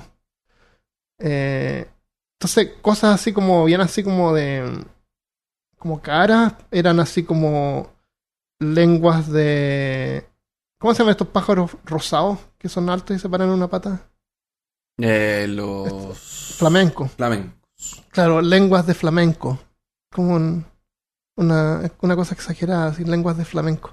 Y había una, una, una un Debe plato. ser duro, malo. Pero imagínate matar un montón de flamencos solamente para sacarles las lenguas. Sí, es como para. Es como para dárselas, ya tengo el dinero, puedo, puedo darme este lujo, un lujo, un, un, un lujo decadente. Eh, había una, una, un plato que venía, venían así unos, unos, unos, ¿de dónde eran? No me acuerdo. Eran eh, eti- etíopes, eran unos etíopes, seguramente porque eran negros, como que llamaba la atención, era diferente. Seis etíopes venían con una bandeja con un chancho cocinado Ajá. y lo ponían en la mesa. Después venía el maestro cocinero y abría el chancho, el cerdo, ¿ya? Lo abría y dentro había otro cerdo cocinado. Ah, excelente. Y lo abría y dentro había otro cerdo cocinado. Y había una especie de matrioshka hasta que había un cerdito chico y adentro del cerdito chico había un pajarito cocinado. Pajarito. así. Excelente. Eso era como una, una comida de lujo, ese plato. Eh, bueno, como fan de los caballos, eh, Calígula también le gustaban las carreras de carruaje. Así que mandó a construir un circuito que se llamaba Circus Maximus. Circu- el nombre del que le puso era Circus de Gaius y Nero. Así se llama ese circuito, Ujú. de Gaius y Nero. Gaius era él, era su nombre Gaius, y Nero era su hermano, no el que quemaba CDs. El otro. Eh, para adornar este circuito. Ah, y circus significa circuito. Eso significa circus. Ajá. Entonces, para adornar este, este, este circuito, trajo un obelisco desde Egipto. que todavía existe, ahora se llama Obelisca del Vaticano. Porque los cristianos se lo. Ah, claramente. Sí. Sí, lo, Eh, lo, lo están cuidando. Claro, claro. Entonces, este obelisco fue transportado por mar e instalado adornando la entrada de su circo. El obelisco, de 33 metros de altura, o 108 pies, simboliza un rayo de sol. Eso es lo que simboliza un obelisco, por eso es que son como más grandes la base, es un rayo de sol. Eso es un obelisco. O sea, eran populares en Egipto como dos, 2000 años antes de, de Calígula. El obelisco hoy todavía existe y se puede ver al frente de la Basílica de San Pedro en Roma. Fue movido de su lugar original por el Papa Sixtus V. ¿Por qué se llama Sixtus V? Debería ser Sixtus Sextus. O, o Quintus Quintus. O Quintus, no. Bueno, Sixtus Quintus. En 1586 para celebrar el triunfo de la iglesia sobre el paganismo y la herejía. Así que el obelisco fue cristianizado con inscripciones y símbolos con el escudo de armas, leones, tres montañas y una cruz de bronce. O sea, un triunfo para la superstición. Trece meses se demoraron en moverlo. Tiempo actual, tiempo actual digamos 1500. Entre las demás obras, Calígula reparó las paredes de la ciudad. ¿Ahí no noté esto acá? Ah, Ah, acá está. No, no lo noté. Bueno, te cuento. Este obelisco fue traído desde Egipto en un barco gigantesco eh, que estaba cubierto por lentejas. Y el obelisco estaba puesto entre medio de las lentejas para protegerlo Ya. lentejas. Entonces, cuando llegó a, a Roma, sacaron el obelisco, la gente comió lentejas por otros tres meses. y después esa barcaza fue hundida eh, para, para, para usarla como base para, hacer, para expandir el puerto. Ya. O sea, fue una barcaza especialmente hecha para llevar el obelisco en un viaje de ida solamente y después fue un día. Fue un día. Esa fue la, la barcaza, encontré interesante. Entre las demás obras, Calígula... lentejas, pues, eran lentejas. muchas lentejas. Es lo que, muchas lentejas. Era lo que tenían los ro- Lo hubieran llenado de. Ah, arena muy pesada. La arena puede ser muy pesada. Sí, las lentejas. La Arroz. idea era que no se no arroz en. Las a lo mejor, lo- bueno, por- ahora sabemos que los, egip- los egipcios producían eh, lentejas. ¿Otra vez lo, lo pudieron haber traído de África? No sé. No sé la historia de las lentejas. Es la historia de La historia de las lentejas es otro episodio que todo el mundo Pero espera. lo llenaron. eh, claro, las lentejas. Jonathan X nos cuenta que en su ciudad postularon a un burro como presidente municipal. Y no le estaba yendo nada mal. Su nombre era el burro Chon. Hay una parte acá en Estados Unidos que. Llegó el- café. Oh, qué bueno. Eh, había un Uh, le perrito pica el micrófono, disculpen.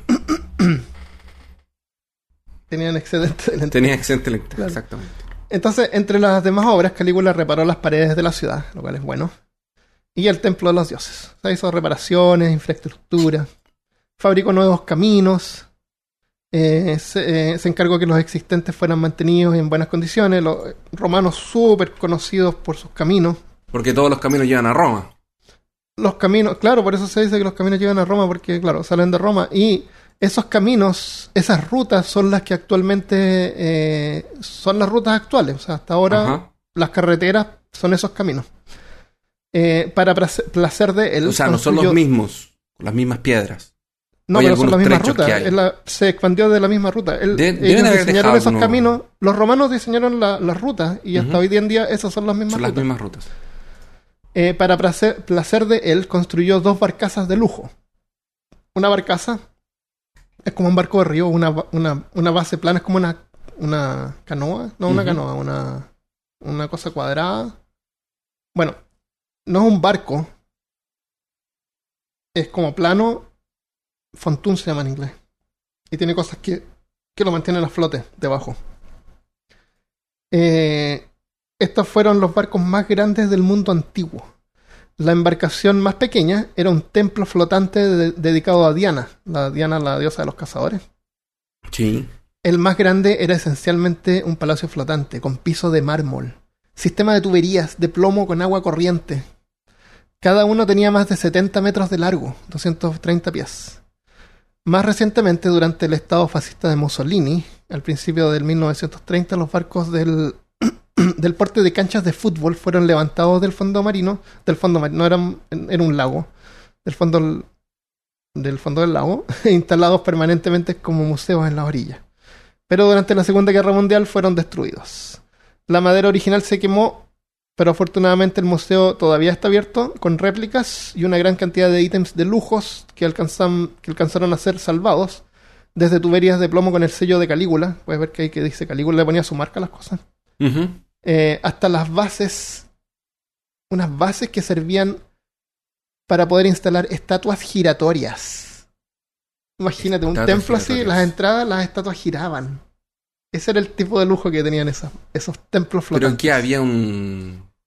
Había una Ah, persona el, el- el girando. primer- el abajo a estar lleno de esclavos moviendo poleas y, cosas. Sí, pues no, no es eléctrico ni nada. Las bases giraban, pero eran manuales. Todo el día seguramente habían ahí esclavos girando las bases. Ah. Pero imagínate el lujo así de ver estatuas giratorias. Eh, otra cosa más. Estas barcazas gigantes. Son como estos ¿Ah? edificios, estos restaurantes que giran. Claro, un giratorio. No, pero eran las puras estatuas nomás, la- Ah, las estatuas de afuera. Estas barcazas de lujo gigantescas fueron construidas en un lago que se llama Nemi, que si tú la miras en Google Maps, yo le llamaría laguna. Tiene una superficie de solamente 1,7 kilómetros cuadrados, o un poquito más de la mitad de una, de una milla cuadrada. O sea, una laguna pequeña. Eh, se llama se le llamaba en ese tiempo Speculum Diane o espejo de, Di- de Diana porque había ahí un, eh, un culto a Diana. Habían ruinas. Cuando Calígula llegó ahí habían ya ruinas antiguas de un templo de Diana. Y él construyó estos templos como para, para ser parte del culto de, de Diana. Eh, Diana es la diosa de los animales salvajes, salvajes y la cacería. Equivalente a Artemis de los griegos él era entusiasta del culto de Diana. eh, y ese lugar en particular era súper eh, bueno porque producía como un, un- un microclima, microclima fresco en el verano. Era como un buen lugar para pasar ahí, no era tan caliente. Eh, por eso seguramente construyó esos templos ahí. Pero yo no, yo no sé por qué dos. Era uno a un lado y el otro al otro lado del- de la laguna. Dos templos gigantes. A lo mejor uno cerca del- de las ruinas originales y después otro Puede lugar que ser. le gustaba, no sé. Es bien extraño eso. Eh, O tal vez empezó uno y se equivocaron y lo empezaron en otro lugar y después él dijo, no, pero yo no lo que- quería ahí, lo quería aquí. Claro, y estas cosas Pero ¿qué les hacemos si está listo? Acá no. Claro, y no son barcos, no, no, no, no creo que ni siquiera se hayan podido mover. A lo mejor ni siquiera flotaban, estaban apoyados en el mar, Puede en, ser, en el agua, claro. En una de esas quería que, que estaba uno en cada lado del río, a una cosa así. Sí, es que él a lo mejor quería hacer. eh, hay una leyenda en ese lugar que el, tú te conviertes como en el guardián del, del templo Ya. y el guardián del el templo tenía un guardián y ese guardián era reemplazado solamente cuando venía alguien más y lo desafiaba a combate a muerte. Si te derrotaba, el otro se convertía en el guardián ahora hasta que llegara alguien a desafiarlo a muerte. O sea, no es un buen trabajo. No. Si quieres ser el guardián del templo, no se llamaba guardián, pero una cosa así. Como que tú eres ahí el guardián hasta que te matan. Pero tenía que, tenías que morir. Tenías ¿O que morir para que. Mm, Yo creo que había una deshonra, ¿no? Yo creo había que morirse. Había que matar. Había que matar al líder, al, al guardián actual, para convertirte en el, en el guardián del templo. Y a lo mejor él quería convertirse en el guardián del templo. No habían guardianes, eran, como te digo, ruinas antiguas en ese tiempo. Eso que te digo, una leyenda que para los romanos ya era una leyenda antigua. Ya. Será más Eh, antiguo todavía. Súper antiguo, sí. A principios del 39, Calígula ordenó la construcción de un puente flotante usando barcos como canoas, de nuevo, los mismos tipos de barcos, para cubrir una distancia de 3,2 kilómetros o 2 millas desde Bayae hasta el puerto vecino de Pu- Puteoli. O sea, hizo un puente flotante a través de la bahía de 3,2 kilómetros de largo Es sobre, el largo. Cuando estuvo terminado, Calígula procedió a cruzarlo montado en su caballo favorito, eh, Incitatus, por dos días, de un extremo a otro, vistiendo la armadura del legendario Alejandro Magno. No. ¿Por qué hizo eso? Porque Porque alguien había dicho que él nunca iba a convertirse en, en César, era como cruzar el mar a caballo. Fue exactamente lo que él hizo. ¿Te acuerdas que alguien dijo eh, era es tan imposible que él fuera César como cruzar el mar a caballo? Ah. Y él fue exactamente lo que hizo, cruzó el mar a caballo. Así que estuvo dos días ahí cruzando de un lado a otro, que todos lo vieron con la armadura de Alejandro Magno, Oh. imagínate. Era solamente para hacerle, para, para probarle al, al ese, a ese esotérico que había dicho que no, que no se podía convertir en César o cruzar el mar a caballo. Eh, hay un puente similar, te mandé el link, eh, que hizo el rey Cerces, construido 500 años antes. Eso fue en Egipto. Eh, otra historia pudo haber sido que él trató de hacer un puente que era más, más grandioso que el puente que había hecho Cerces. También. Te- tengo el link acá por si se te perdió, te lo puedo mandar después. ¿Lo mandaste a dónde? ¿Al WhatsApp por ahí? Ah, ya. Te lo voy a mandar de nuevo.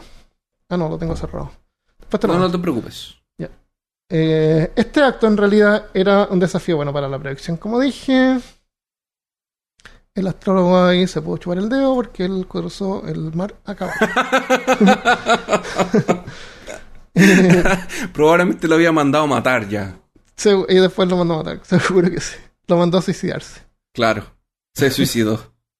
Zacarías dice, bienvenido recién se unió. Eh, Bienvenido, Zacarías. Dice que le gusta escucharnos en Spotify y le gusta el de Leyendas de Argentina. Gracias por escuchar. Para, ahora las relaciones de Calígula y el Senado se habían deteriorado. El Senado se había acostumbrado a gobernar sin un emperador durante el tiempo de Tiberius, que había abandonado Roma. Como resultado, Calígula pensó que habían varios senadores que no eran confiables y ordenó varias investigaciones y juicios reemplazando el consulado, que eran magistrados elegidos cada año democráticamente. O sea, empezó a reemplazar gente. Varios senadores fueron ejecutados y otros fueron humillados, forzándolos a correr al lado del carruaje real si es que necesitaban una audiencia con él. O sea, él andaba en su carruaje por la ciudad y si alguien quería hablar con él tenían que correr al lado para hacerlo firmar papeles y cosas. Eh, creo que no lo puse acá, se me olvidó ponerlo, pero él, cuando él quemó ese papel con la lista de todos los senadores que habían votado por matar a su madre Ya. o, o condenarla, él tenía una copia. Pero claro que tenía una copia. Es obvio, que tenía tenía una copia. copia. Y después la sacó y todos esos fueron eh, Death Note. Era una Death Note. Sí, eran suicidios. Sí, se suicidaron todos. Vamos a escuchar el Afterpad. Eh, dice, queremos Afterpad. Bueno, la locura de Calígula eh, cada vez se manifestaba más con su, humor, con su humor muy perturbador. Una de sus bromas favoritas era ponerse a reír histéricamente durante una cena oficial así él se ponía a reír. Hasta que alguien le preguntaba, ¿sí que es lo que es tan gracioso? Y él le decía, no, es que eh, pensar es que con solo chasquear mis dedos te puedo cortar la cabeza. Era era su humor. Algunas de sus bromas eran humillantes. Una vez organizó una competición de oratoria y los perdedores tuvieron que borrar sus tabletas de cera con la lengua. Ah, ¿Qué son tabletas de cera? Los romanos usaban unas tabletas de cera, así como, unas tab- como unos iPads, pero con marco de madera y una cera encima. Y, y tenían unos stylus que marcaban y escribían. Entonces, Sí. estas tabletas era para tomar notas. Y después supongo que la, bueno, la- algunas tenían eh, el, el modelo i, el, el iWax Pro. Ya. El, el stylus tenía atrás una parte plana donde tú podías raspar la, la tablet o la tableta. O borrar, para borrar. Y después supongo que las mandaba a, re, re- Recerar. a reencerar, claro, o la ponías en algo que la calentara y la dejara liso, pero encontré genial que tenían, no es tecnología como ahora, pero tenían así Claro, una, tienen una como forma de tomar notas sí. rápidas. Súper bueno. Es reutilizable. Porque Sí. el papel es caro y la tinta también. Claro, o sea, había tinta y libros y todo, pero necesitas algo para tomar notas Ujú. rápidas. Y eso lo encontré súper bueno. Eh, voy a comprar una. Me voy a había modelos, modelos dobles, sí que tenían como una bisagra que era en realidad una cuerda. Ya. Entonces la, la podía abrir, es claro, llega, llega, tu con y llega, so- llega tu, tu amigo ahí con una tablet. Con una doble. Y después llegaba Claro. el que tenía una dos, cuatro de cuatro. Y después se me enredaba, Claro. como diablo la cierro. Claro. Después llegaba otro que IQ. la tabla se ponía atrás, así, se giraba. Claro. con páginas. Sócrates creo que escribió un libro en esas tablets. Pero no entiendo cómo pudo haber escrito un libro. Supongo que él lo escribía ahí mientras él estaba sentado en- bajo un árbol y después un escribano a lo mejor lo pasaba a papel, no sé. Puede ser. Pero era, bueno, las tablets, la iWax. Una tinta sigue siendo, la, ah, en 2021 la tinta de impresora sigue siendo cara. Es el Sí. líquido más caro que existe, dice Felipe. Bueno, me imagino que cuando la cera ya se termina, ya se lo conté. Ah, hay, imágenes de estas tablets que se remontan de 500 años antes de nuestra era. Eh, ah, el término, bueno, el término tabula rasa, traducido como tabla rasa, que se refiere a que cada persona nace igual con su personalidad y conocimientos dependen de sus experiencias después de nacer. O sea, el término tabula rasa proviene de esta tabula rasa, o sea, una tabla fresca. Ujú. Como que, "Oh, mira mi tabula rasa, esta, esta raza fresca. Eh, bueno, regresando al tema. Calígula asistía con frecuencia a los juegos de gladiadores, donde a veces en los intermedios tiraban a algunos criminales para que lucharan contra leones y animales. Suetonios cuenta que una tarde en un intermedio estaba aburrido, el el intermedio estaba fome y no habían criminales para sacrificar. Ay, Así que. Cal- Calígula ordenó a algunos espectadores que fueran arrastrados de sus bancas a la arena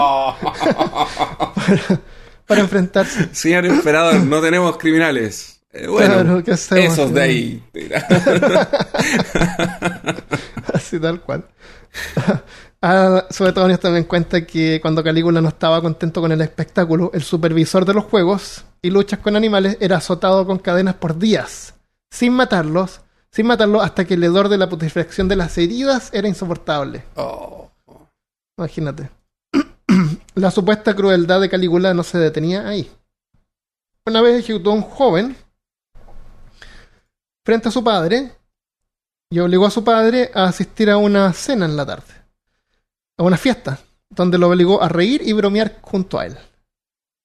O sea, mató a su hijo y después lo invita a una cena donde está obligado a reírse y a bromear con él. no. Si mostraba alguna, alguna mueca de tristeza, sería ejecutado también. Qué cruel. Es muy cruel. Eh, entonces, como resultado de este comportamiento, Calígula rápidamente pasó a ser notorio por pasar menos tiempo gobernando y más tiempo en fiestas, troleando y burlándose de la gente. Había algo que, sin embargo, tenía a Calígula preocupado. Él no tenía heredero. Había matado a gemelos. A veces se cuenta que se, habría acostado con su hermana Drusila, que era su hermana favorita, la que quería mucho, eh, como para que pudiera haber tenido un hijo y hubiera sido su heredero, pero el incesto era algo terriblemente mal visto en Roma, incluso para él. No, posiblemente no ocurrió, pero si es que pasó, no fue una depravación, pudo haber sido como tratando de obtener un heredero. Eh, y, y la otra razón por la que no pudo, pudo haber no pasado era porque en ese tiempo no era como los reyes, o sea, él no tenía que tener un hijo propio. Eh, él podría haber eh, encontrado un, un pretoriano así y casarlo con Drusila, Sí. esperando que tengan un hijo y ese hijo podría haberlo elegido él. Una cosa así, no es necesario que, que fuera su Que fuera propio su hijo propio. o hija. Hija tampoco es problema si tiene una hija en la casa después. Listo. Entonces, eh, lamentablemente en junio del 39, estamos diciendo que él quería mucho a su a su a su eh, hermana Drusila. En el 39 hubo una epidemia que azotó a Roma y Drusila se infectó. Calígula permaneció a su lado hasta que a los pocos días murió. Calígula estaba tan triste que dicen que no quería separarse del cuerpo de su hermana y quedó en duelo como si fuera enviudado. O sea, la quería tanto que se sintió así como un viudo. Finalmente Drusila fue enterrada con honores, eh, con honores de una augusta, sea, una ascendida. Y el Senado, por intervención de Calígula, la declaró una diosa. Era ahora diva Drusila, No. representación de la diosa romana Venus o Afrodita en la versión griega. Durante un periodo de luto, Calígula impuso una prohibición a reírse en toda la ciudad. Estamos de luto, no te puedes reír. No te puedo. No te puedes bañar. No puedes tener cenas familiares. Eh, cuentan que había un tipo que vendía agua que parece que se veía demasiado alegre y lo azotaron. Sí. Eh, no sé, no podías pasar tiempo con hermanas. Pero yo me imagino que, que entonces él andaba en la calle como, como Parece como- que era bien popular en ese sentido. Tiberio era, era lo contrario. No- nunca participaba con la gente, era bien cercano a la gente. Recuerda que lo- los enemigos principales para él eran como los oligarcas. La gente de Roma seguramente sufría un poco por, eh, por, por él, por estar ahí, por, por haber ido a los juegos y te tiraran a los leones. Por ejemplo, o, por, Pero o por- la o por mayoría- encontrarte con él en la calle y que te azoten por Claro, parecer demasiado pero- feliz. Pero parece que para la mayoría de los romanos él era como una... Los que vivían fuera de Roma, en realidad que esta era un- una cosa que estaba pasando ahí, no, no le... No No le, les afectaba. No le iba ni les venía, sí. Pero era como buena onda que él estuviera por ahí Caminando. participando con la gente, sí. A lo mejor un poco, no, no creo tanto. Eh, para Roma, siendo un imperio, la guerra era súper importante para los romanos y era, buen, era esperable de que el César fuera a conquistar nuevos territorios. Era como lo máximo que un César podía hacer. Ajá. los territorios que no habían sido conquistados en ese tiempo y todos querían siempre era Britania y Germania, que nunca pudieron conquistar. No, hasta este momento no tengo idea si después los hubieron guerras o no, pero sé que Julio César trató de conquistar eh, las islas británicas. Como con 800 barcos fueron ahí y, la, y perdieron. Murieron un montón de, de- de romanos. Entonces, en el año 40, eh, Calígula li- lideró una campaña a Britania, a conquistar las islas británicas, que era su sueño. Eh, había otro, un general que era súper bueno, no me acuerdo el nombre, Gu, Ga- es importante porque después de Nero, ese general se convirtió en emperador. O sea, es el emperador que sigue desde Nerón. Bueno, no me acuerdo el nombre, pero ese general, que empieza con Gie, creo, eh, puso orden a las tropas porque se habían relajado mucho durante el tiempo de Tiberius. No eran exigentes, no eran. No los hacían trabajar duro, y él fue como el que le puso orden ahí. Entonces era como bien, bien, bien visto ese general. Y él en ese momento creo que andaba por Germania, eh, peleando contra los bárbaros por ahí en las fronteras, porque era típico que tenían que proteger las fronteras, Sí. tenía unas legiones ahí.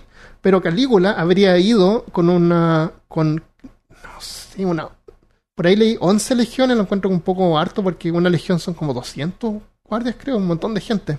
Ya. Fue con un montón de, de guardias, de, de, de- soldados. de soldados a conquistar las islas británicas. Cuando llegó al- a la costa, eh, los soldados no quisieron cruzar el mar. Ahora, tú no llegas caminando ahí al borde porque necesitas barcos, necesitas una infraestructura. Entonces, lo que pudo haber pasado acá es que él lo que hizo fue ir a explorar, ir a como a preparar una ofensiva, a ver el camino, preparar el, hacer el camino, Sí. eh, ver, y hicieron un faro. Hicieron un faro en el lugar, como yo creo, para marcar ahí, ya desde aquí es donde vamos a cruzar. Porque tienes que llevar un montón de barcos para Sí. poder cruzar. Entonces, hay una historia que se cuenta que vino un. Está, imagínate, deben haber estado ahí por meses, Sí. o por lo menos semanas, ahí viviendo en el borde. Eh, vino un tipo en un bote que los vio y él le dijo que él era el rey de. No me acuerdo el nombre. El rey de una de, una de las islas de por ahí. Eh, y que no quería problemas, así que se rendía. Ya. Entonces Calígula estaba como bien contento porque él había ido, había dominado ahí sin siquiera haber cruzado. O sea, tú vas con, con unas legiones detrás tuyo. Entonces, él cuando vol- él lo vio de alguna manera porque era como es como religión, entonces lo vio como una una victoria contra el dios del mar. No, no me acuerdo el nombre. Eh, Poseidón. Poseidón o, o el otro es. Uno es Poseidón, que parece que Poseidón es de los griegos, ¿no? Neptuno. Neptuno, claro. Entonces era una, una, una, una victoria que ellos tuvieron con la conquista del mar. Entonces, lo, cuando tú ganas una, una batalla tienes que llevar, llevar eh, botín, ¿no es cierto? Llevar Sí. tesoros. Entonces, habría hecho a los, a los militares recoger conchitas en la playa y llenar sus cascos con conchitas. y ese era el tesoro que llevaban de vuelta. Sí. Y también los habría hecho algunos pelear con espada contra las olas. Sí, porque él está ganando Neptuno. Claro, entonces pelea- tiene que como una sí. demostración. Claro. Eso fue lo que pudo haber- entonces lo que pudo haber pasado. El, el, el historiador que no me acuerdo el nombre ahora que escribió esto se perdieron un montón de páginas. Entonces él está acá y después eh, se pierden páginas y después él está en Germania y está haciendo guardias pelear contra los árboles. entonces eh, cree que a lo mejor estaba loco, pero en realidad lo que pudo haber sido es como que no, fue a explorar, a preparar y a lo mejor después de un par de años iba como que a, a tratar de invadir, qué sé yo. Pero no es que haya ido y los hizo pelear con, con las olas, Con con, las olas. espada y después recoger conchitas. Pero a mí me parece algo que él haría. Sí, A mí, me- a mí es totalmente como que. Claro, hay otra historia que dicen ya que se rehusaban, los, los militares no querían cruzar el mar, lo cual le pasó, le había pasado a Julio César, porque se había muerto tanto hace poco. Eh, después Tiberius trata de hacer lo mismo y, y va con un montón de barcos y se demora semanas en convencerlos de que se suban a los malditos botes a cruzar el mar. Eh, hay otra, otro dato, es que el mes que él llegó ahí era un mes en que el mar está como más levantado, no, no, no, se, no se solía navegar el mar en esa época del año. Y él llegó en esa época del año, entonces eh, todo apunta a que él no tenía intenciones de cruzar, nunca tuvo intenciones de cruzar, su intención era explorar, llegar a un punto y elegir dónde, ¿Dónde para preparar- prepararse para, para después, claro. Eh, los excesos de Calígula aumentaban, ahora con connotaciones religiosas, como te digo, comenzó a implementar políticas controversiales que combinaban religión con su rol político. Aparecía vestido en público como dioses. O sea, él se vestía así como Hércules, Venus, Apolo, Mercurio. Cada día él vest- Tenía vestía así como un dios, de- claro. Le hacía cosplay. Eh, cuando se reunían con los políticos, eh, los hacía los hacía que se refirieran a él como un dios. Y en varios documentos públicos su nombre aparecía como Júpiter. Júpiter es la versión romana de Zeus. Instaló un templo. ¡Qué vals! Él era Júpiter ahora, era un dios viviente. A lo mejor veía, sabía de los, de los eh, egipcios en ese tiempo que eran dioses. Antes de Cleopatra, porque eso parece que ya era antiguo eso en Egipto. Tenemos que investigar eh, sobre la historia de Egipto. Entonces instaló un templo con una estatua de tamaño real de él. O sea, no una estatua gigante, sino una estatua de él, cubierta de oro, que era cada día vestida con la misma ropa que él estaba usando ese día. O sea, había un templo de él que tenían que vestirla de la misma manera que él andaba. ¿Y si que se cambiaba de ropa o quería tenía, que tener doble. Todo se compraba Todo. una polera, se tenía que comprar dos. dos claro. poleras? Entonces había alguien encargado ahí de ver qué es lo que estaba vistiendo ir y vestir la estatua. Eh, los senadores en la mañana seguramente iban a mirar así a saber qué esperar ese día, cómo iba a andar vestido. Eh, él era bien amigo de actores y participaba en funciones públicas, le gustaba actuar. Él mismo actuaba. O sea, claro, entonces por Imagínate eso. que llega sí, el emperador cuando estás preparando tu obra y dice, bueno, quiero actuar. Eh, Él estaba siempre rodeado de, de actores que han sido como, como artistas. Así Como el la- jet set del, Claro, de, ese claro. tiempo. Eh, hay una historia que una vez le preguntó a un actor que se llama Apelis. eh, le preguntó, ¿quién es más grandioso? ¿Yo o Júpiter? Y Apelis dudó un momento y eso fue suficiente para que Calígula lo mandara a azotar. Y, Calígula- y cuando Apelis imploró compasión, Calígula le dijo, ¿sabes Apelis? Tu voz, tu voz es muy hermosa cuando estás suplicando. Deberías actuar más en dramas. Qué cruel. Entonces lo aceptaba, sí. Los azotes continuaron y Calígula terminó el encuentro recordándole que tenía el poder para hacer lo que quisiera a cualquiera. Lo recordó al cuello así, no, no te atravieses. Eh, Calígula quería tener varias estatuas de dioses hechas con su rostro. Hacia a su figura. Quería, en vez de estarse vistiendo, tener varias estatuas así vestidos de Hércules, él como Marte, no sé. Pero arrancar a las estatuas de hacer y lento, así que mandó a robarse estatuas a Grecia y reutilizó otras estatuas que ya existían. eh, simplemente le cortaban la cabeza a la estatua y tallaban una cabeza de él y la ponían en la estatua. Eh, Es como el Photoshop de ese tiempo. claro, claro, ¿para qué, va- para qué, para qué vas a hacer una estatua completa si no basta con hacerle la cabeza? Entonces, hay varias estatuas en Roma que tú las miras y tienen como un socket acá que tú le cambias la cabeza. ¿no? y lo otro gracioso es que cuando él murió, lo tengo después, pero te lo voy a contar ahora. Cuando él murió, lo trataron de borrar así un poco, o sea, sacar todas las estatuas de él.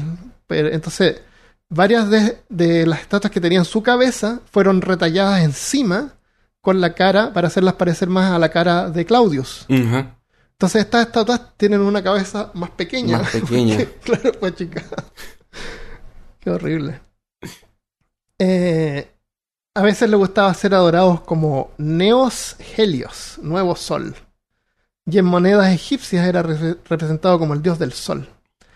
Él, él le daba monedas a la gente, le daba dinero, sestercios. Y Ujú. los sestercios tenían imágenes de él. Era como propaganda política. Que le- era, no, como, claro, como propaganda, se tiraba, les daba moneda y era, y era de moneda de él, que, para, que la gente le, para que la gente le gustara a él. Eh, mandó a construir una estatua de él como un dios en el templo judío de Jerusalén. Quería que los judíos tuvieran una estatua de él. Eh, pero eso fue un problema porque los judíos eran monoteístas y encontraron que eso era un acto de discriminación contra ellos.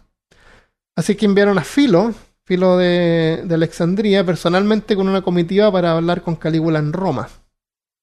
Cuando se, encontraron con él en Orti, que es un jardín a las afueras de Roma, Calígula andaba dando órdenes para remodelar el lugar, así que la comitiva de judíos tuvieron que perseguirlo por todos lados hasta que eventualmente captaron su atención. Calígula le dijo, ah, así que ustedes son los que odian a Dios. No creen que yo sea un Dios. Y además, ¿por qué no comen cerdo? Los judíos no comían cerdo. No comían cerdo, no comían carne, uno, carne impura. uno de los judíos le dijo, bueno, hay un montón de gente que no come varias cosas. Por ejemplo, hay gente que no le gusta el cordero. Calígula dijo, ah, no los culpo, el cordero es horrible. Y todos se rieron. Así como que eh, eran buenas, les dio buena onda, así era. fue buena onda con los judíos. Eh, finalmente, Herodes Antipas, el rey de Jerusalén, el que condenó a. En la Biblia, el que condenó al que, al que bautizaba al Juan el Bautista. Juan el Bautista. Que le cortó Eh, la cabeza y le sirvieron una, en una bandeja de plata. A la. Ese, ese, Herodes convenció a Calígula a revertir la orden. Y Calígula dijo que bueno. Pero después de un tiempo mandó otra orden más de construir la estatua. No se completó, aparentemente, porque se murió después. No lo hicieron. A lo mejor estaban tan lejos hasta que le dije, ya bueno, sí, la vamos a construir. Sí, seguro, claro, sí". no se preocupe. Sí. Eh, eh, son eh, 20.000 sestercios. Eh, Filo y su comitiva regresaron a Judea luego de quedar sorprendidos con la opulencia del palacio que tenía gemas incrustadas en los muros. Las gemas de favoritas de Calígula eran las perlas. Tenía unas zapatillas cosidas con perlas. Ya, Las zapatillas tenían unas perlas. Ujú. Y una vez le mostró a un actor amigo eh, las sus zapatillas. Estaba el actor ahí, él estaba sentado en su trono, qué sé yo, y le dijo, mira estas zapatillas. Y, y el actor se agachó para verlas y él extendió su, su pierna para que el, el actor las viera de cerca. Eh, escritores que estaban ahí viendo por de lejos eh, lo usaron para exagerar, así como que, oh, mira, Calígula ahora quiere que le besen los pies. No. Entonces, en suetonios aparece así como que obligaba a la gente que le gente besaran que le los besaran pies. Pero no, él estaba así como, ah, mira mi, mis zapatillas con perlas. Eh, de todas maneras le gustaban las perlas. Era una, un plato de lujo, era arroz con, eh, con perlas molidas encima. Qué duro. Sí, es estúpido. Y él las comía, es puro calcio. ¿no? Sí. Él las comía disueltas en vinagre, supuestamente. Eh, siempre en la historia hay este tipo de cosas de gente que le gusta comer cosas así como, como raras y, sí, y caras, claro. Y me recordó también a la, a la píldora eterna, la píldora eterna. Eh, por el siglo XIX, durante la época victoriana, había una pastilla hecha con, de antimonio metálico que se usaba como remedio para purgar y revitalizar los intestinos.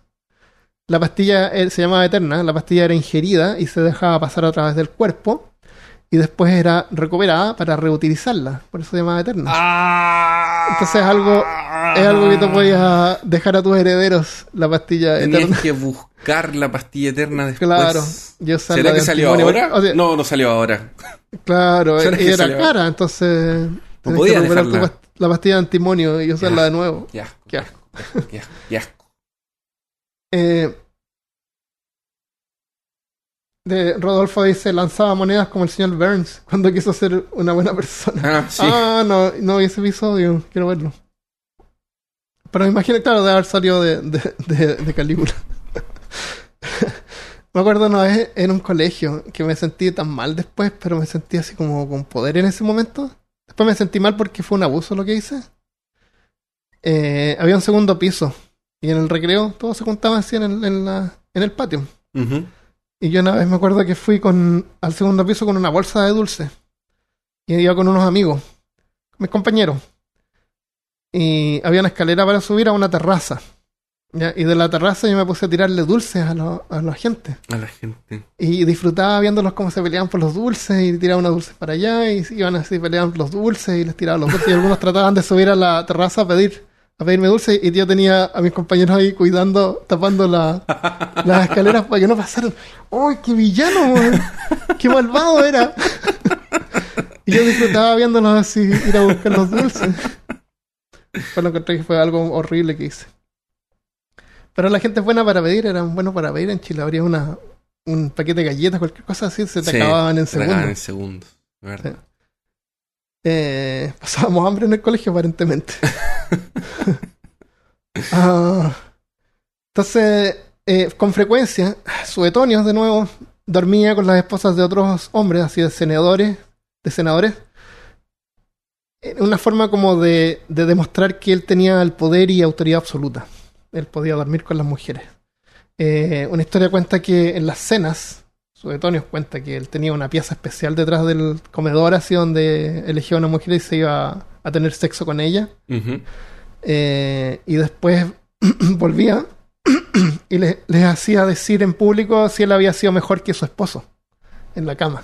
Ah. O, o él las criticaba, así como que él, Ah. esto no es muy bueno. así. Claro. Él siempre era bueno. Ah, Eh, Falta ánimo, falta energía. Claro. Eh, con todo el estrés que Calígula, el pobre Ca- Calígula sufría, comenzó a perder pelo. Y era tan sensible por eso que estableció una ofensa capital a cualquiera que le mirara desde arriba cuando él pasaba. O sea, mirarlo hacia abajo era te- azotado, suicidado. Eh, a pesar de faltarle pelo en la cabeza, tenía un montón de pelo en el cuerpo. Parece que era súper velludo. Ujú. Estaba prohibido, era ilegal mencionar la palabra ca- cabra en su presencia. porque, porque él lo tomaba como un insulto, como que estaban- le estaban llamando cabra a él. Pero podría haber usado como los. Como los que se sacaban los pelos con. con navaja. La parte de atrás del stylus de la, de la tablet. Con aceite.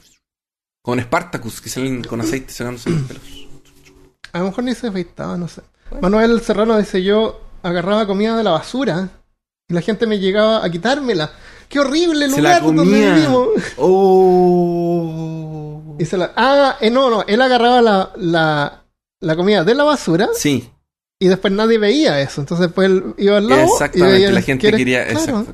Entonces él internamente, eh, Él lo un sabía, villano ahí, un él- villano. él disfrutaba ver a la gente comerse la comida de la basura. Qué horrible. Rodolfo Bueno, ahora me siento menos mal. Eso es Ro- peor de... Rolfo dice: No faltaba el que lamía su comida para no compartir. Ah, eso, hay que hacer. Eso me llamó la atención acá cuando llegué a Estados Unidos. En el trabajo, si tú abres un paquete de galletas, lo que sea, nadie te pide nada. Te lo comes tranquilo. Aquí en. Brasil tampoco te piden, tú tienes que ofrecer. Eso, sí, Tú abres y ofreces. De ahí la gente dice sí o no, pero no. Claro. No, Pero eh, tienes que ofrecer así como que, bueno... Es de acá bueno- na- es acá de a nadie bueno- le importa nada. Acá no, a nadie le importa nada. Tú abres- No. Es su comida y tú tienes tu comida. Es que, es que no hay falta de... No es difícil obtener comida. Entonces no hay necesidad. Eso es una necesidad. No, pero en el colegio seguramente estaban muertos de hambre todo el día. Sí, no sé. Porque Chile yo, en el colegio no me acuerdo que haya llevado, llevado así comida, ¿no? Era No, lo que pero vendían en el kiosco. llevábamos colación, pues era como un Super 8, una negrita. Yo tenía un compañero en el colegio cuando estaba en, en básica que era insoportable. El loco me seguía por todo el patio pidiéndome el... Y era un... Era estos típicos niños gordos que están siempre con hambre. Y quería quitarme siempre mi colación, loco. Y era como que siempre me pedía y yo le daba un- yo le iba a dar un pedazo y quería la mitad del Super 8, se comía la negrita entera, Ah, era súper sí, bullying. Felipe dice, en Chile compañeros se comían las cosas en el baño para no dar. Para no dar, sí, sí. Oh, Es que te piden todos, pues tú ya hay una cosa, Ah. te piden 10. mm, tienes que llevar eh, bien. sí. A lo mejor por eso yo llevé un paquete grande y se los di a todos. ¿Viste? Qué bueno soy. Eres muy bueno. Me encanta cuando no me piden que les dé mi comida. Sí, es lo mejor de todo. Calígula trabajando para acentuar su. Ah, entonces, él no era tan. Si tú ves estatuas de Calígula, es como típico, así como romano, así bien, bien bonito, así como con las facciones bien marcadas, qué sé yo. Pero eso es una estatua, es como en Photoshop, como decías tú. Él Sí. no era tan, tan hermoso, digamos, como persona. Eh, no, no creo que. No sé si habrá sido horrible. No, no hay menciones que digan que él era un monstruo. Pero él no se encontraba tan lindo, por lo menos, porque eh, dicen que pasaba horas mirándose al espejo haciendo caras feas, así como para asustar a la gente. Así Ya, como, "Ya, si yo soy tan feo, lo voy, a, lo voy a exagerar, cosa de que la gente crean que no, no es que soy feo, sino que estoy haciendo esta cara fea, una cosa así. Tenía como eso, esa, eso en el, ¿cómo se llama? En, Practicaba su arte. Claro, se sentía así como feo, como que se sentía insatisfecho con él mismo. Eh, no era raro que se vistiera con ropa de mujer también, y accesorios y pelucas y cosas. Él también, como te digo, le, le encantaba así, actuar y, el- y la, y la arte y eso. Así que eh, se veía hasta una, una estatua de... bueno, pss, ya lo dije. Eh, entonces, aparte de la enfermedad que casi la había matado, también había heredado epilepsia. Epilepsia le daban a veces unos ataques ligeros que lo dejaban inmovilizado o dificultades para pensar con claridad, tenía dificultades para dormir. O sea, a este punto, con tanta gente en tu contra, eh, dormía creo como tres horas en la noche, así. Se despertaba súper pensando que alguien lo iba a asesinar. Asesina. Eh, Calígula, todavía sin sucesor, necesitaba una esposa. Acuérdate que tuvo una esposa que era una novia, se casó, se separó. Y. ¿Lo dije al principio que se murió su primera esposa? Es que no lo Mm, dije. No. No, Se Cuando estaba en Capri, se casó, lo- o lo casaron. Pero se murió. Se- tuvo un hijo la mujer esta y se murieron los dos en- cuando fueron a dar parto. parto. Eso fue otra cosa más que acentuó su trauma en, en Capri. Sí. Por el 38 Calígula supo de Lolia Paulina, alguien que había... Alguien le había dicho que su abuela era muy hermosa. Y eso fue suficiente supuestamente para él para que tratar de obtener a Lolia Paulina como novia. Ujú. Eh, Lolia ya estaba casada, pero sabiendo que su, que su abuela era un bombón, fue suficiente para que Calígula la forzara a divorciarse. O sea, cualquiera, no lo culpo. la forzara a divorciarse de su esposo y se casara con él. O sea, sin siquiera haber visto a la mujer. Ya. Seguramente también sabía que era parte de una fa- eran, ricos estos, eran parte de una familia rica, iba a obtener eh, dinero y cosas. Sí, obviamente. Eh, el marido de Lolia se llamaba este era Memmius Ru- Regulu, el gobernador de Macedonia. Y así Paulina se volvió la tercera esposa de Calígula y duraron más de un día, nada menos que seis meses. Lamentablemente Lolia no quedaba embarazada, así que Calígula la divorció acusándola que era infértil y la prohibió a casarse de nuevo.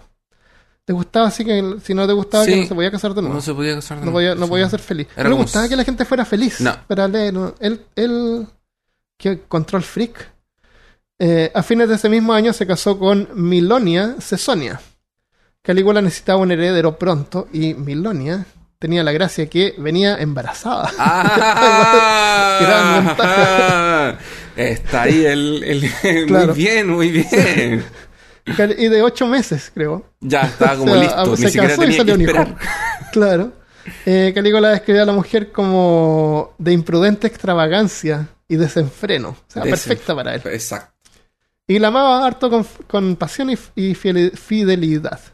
Eh, Cassius Dios, otro historiador, cuenta que los dos se habrían conocido antes. Eran como amigos de antes. Y habrían tenido un romance antes que ella se casara. Eh, ella ya tenía tres hijos. Eh, cuando se casó tenía ocho meses. Dio a luz una niña.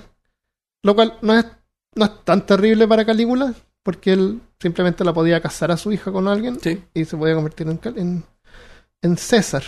Eh, y lo otro es que él le- quería realmente parece a, a Cesonia y su hija que le puso Drusila en, en honor a su difunta hermana, la diosa Sí. Drusila. Eh, según él, según Suetonio, el historiador sensacionalista, el emperador hacía desfilar a Cesonia, a Mil- Milonia Cesonia. ¿Te gusta ese nombre? No. Milonia Cesonia. Milonia, frente a las tropas y a veces las mostraba desnudas frente a sus amigos más selectos. En una extraña ex- eh, demostración de afecto, la amenazaba en broma con torturarla o matarla. Qué romántico. Qué Es como que la abrazaba así, oye, te podría decapitar aquí mismo si quisiera. Mm. Calígula quería a Drusila como su propia hija y decía que tenía su mismo temperamento cuando la pequeña atacaba con sus uñas las caras y ojos de los niños con quien jugaba.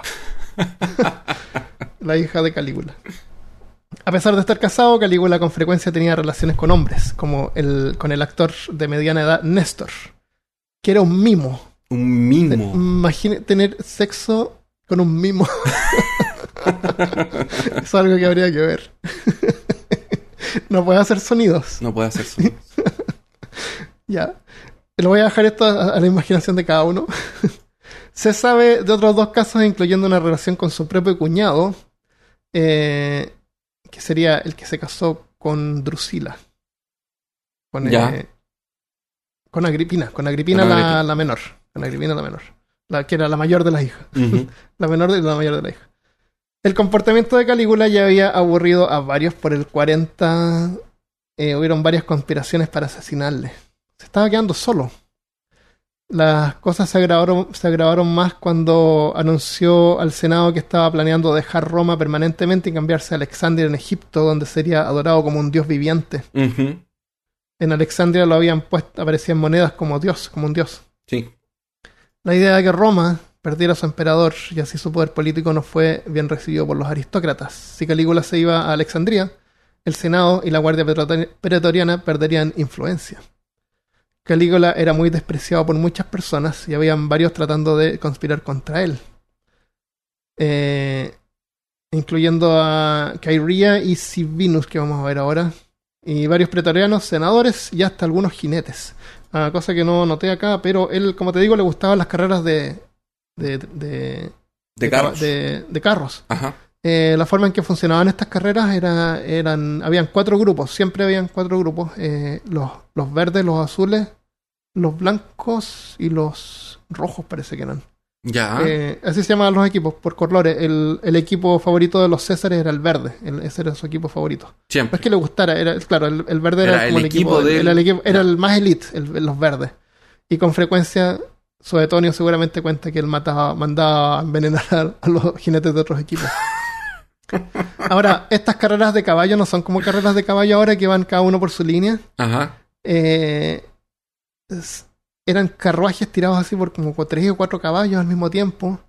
Salían así 40 carruajes al mismo tiempo, peleando, luchando entre ellos, chocándose. Era un caos horrible. Eh, si tú eras un conductor nuevo, podías practicar en la... Entonces daban, creo, 12 vueltas. Ya. Pre- la primera vuelta creo que nadie se podía pasar. Era como la vuelta así que todos podían verlo. Antes que se llenara de polvo todo, sí, imagínate. po. no, no, de ahí Creo no que este para nada. circuito cabían como 300, 300 como 30.000 personas seguramente. Ya. Un montón de gente. Y claro, se debe haber llenado de polvo, debe ser horrible. Ah, es que- Eh, sí. Y los entonces, caballos se caen. sí, sí, Claro, se se mueren. mueren, y yo creo que haber sido terrible. Eh, después hacían carreras de, de, de no los expertos, así como ya más así básicas, de los que estaban aprendiendo, así como más... Eh, ¿Cómo se llama? Amateur, claro. Esas eran mejores porque competían así cuatro carruajes a, Ya. la vez. No- ahí no se chocaban, se, se dedicaban a correr. Eh, así eran la- las carreras de carruaje. Entonces habían varios jinetes, seguramente de los otros equipos, que Que se habían, suicidaban. habían- se habían suicidado algunos, algunos compañeros, misteriosamente. Eh, Con jabalinas. querían- claro, odiaban al César. Claro, Se suicidaron con tres jabalinas en Claro. el pecho. pisado- se suicidaron pisados por caballos. Exacto. Eh, un miembro de la Guardia Pretoriana, Cesius Cairia, quería vengarse de Calígula porque siempre Calígula se burlaba de él porque decía que tenía la voz muy aguda y era afeminado. Entonces, cada vez que. Cairia aparecía, Calígula se burlaba de él. Lo imitaba Eh, hacia la vocecita así. Claro, ahora este Cairia no era cualquier soldado, él era un oficial y tribuno militar. Tribuno decir, como la- están los senadores y están los tribunos. Sí. Eh, era tribuno militar de la armada de germánicos, de su padre. O sea, no era cual- cualquiera. Llegó Cristian. Ah, mira, llegó al final. Saludos, Cristian.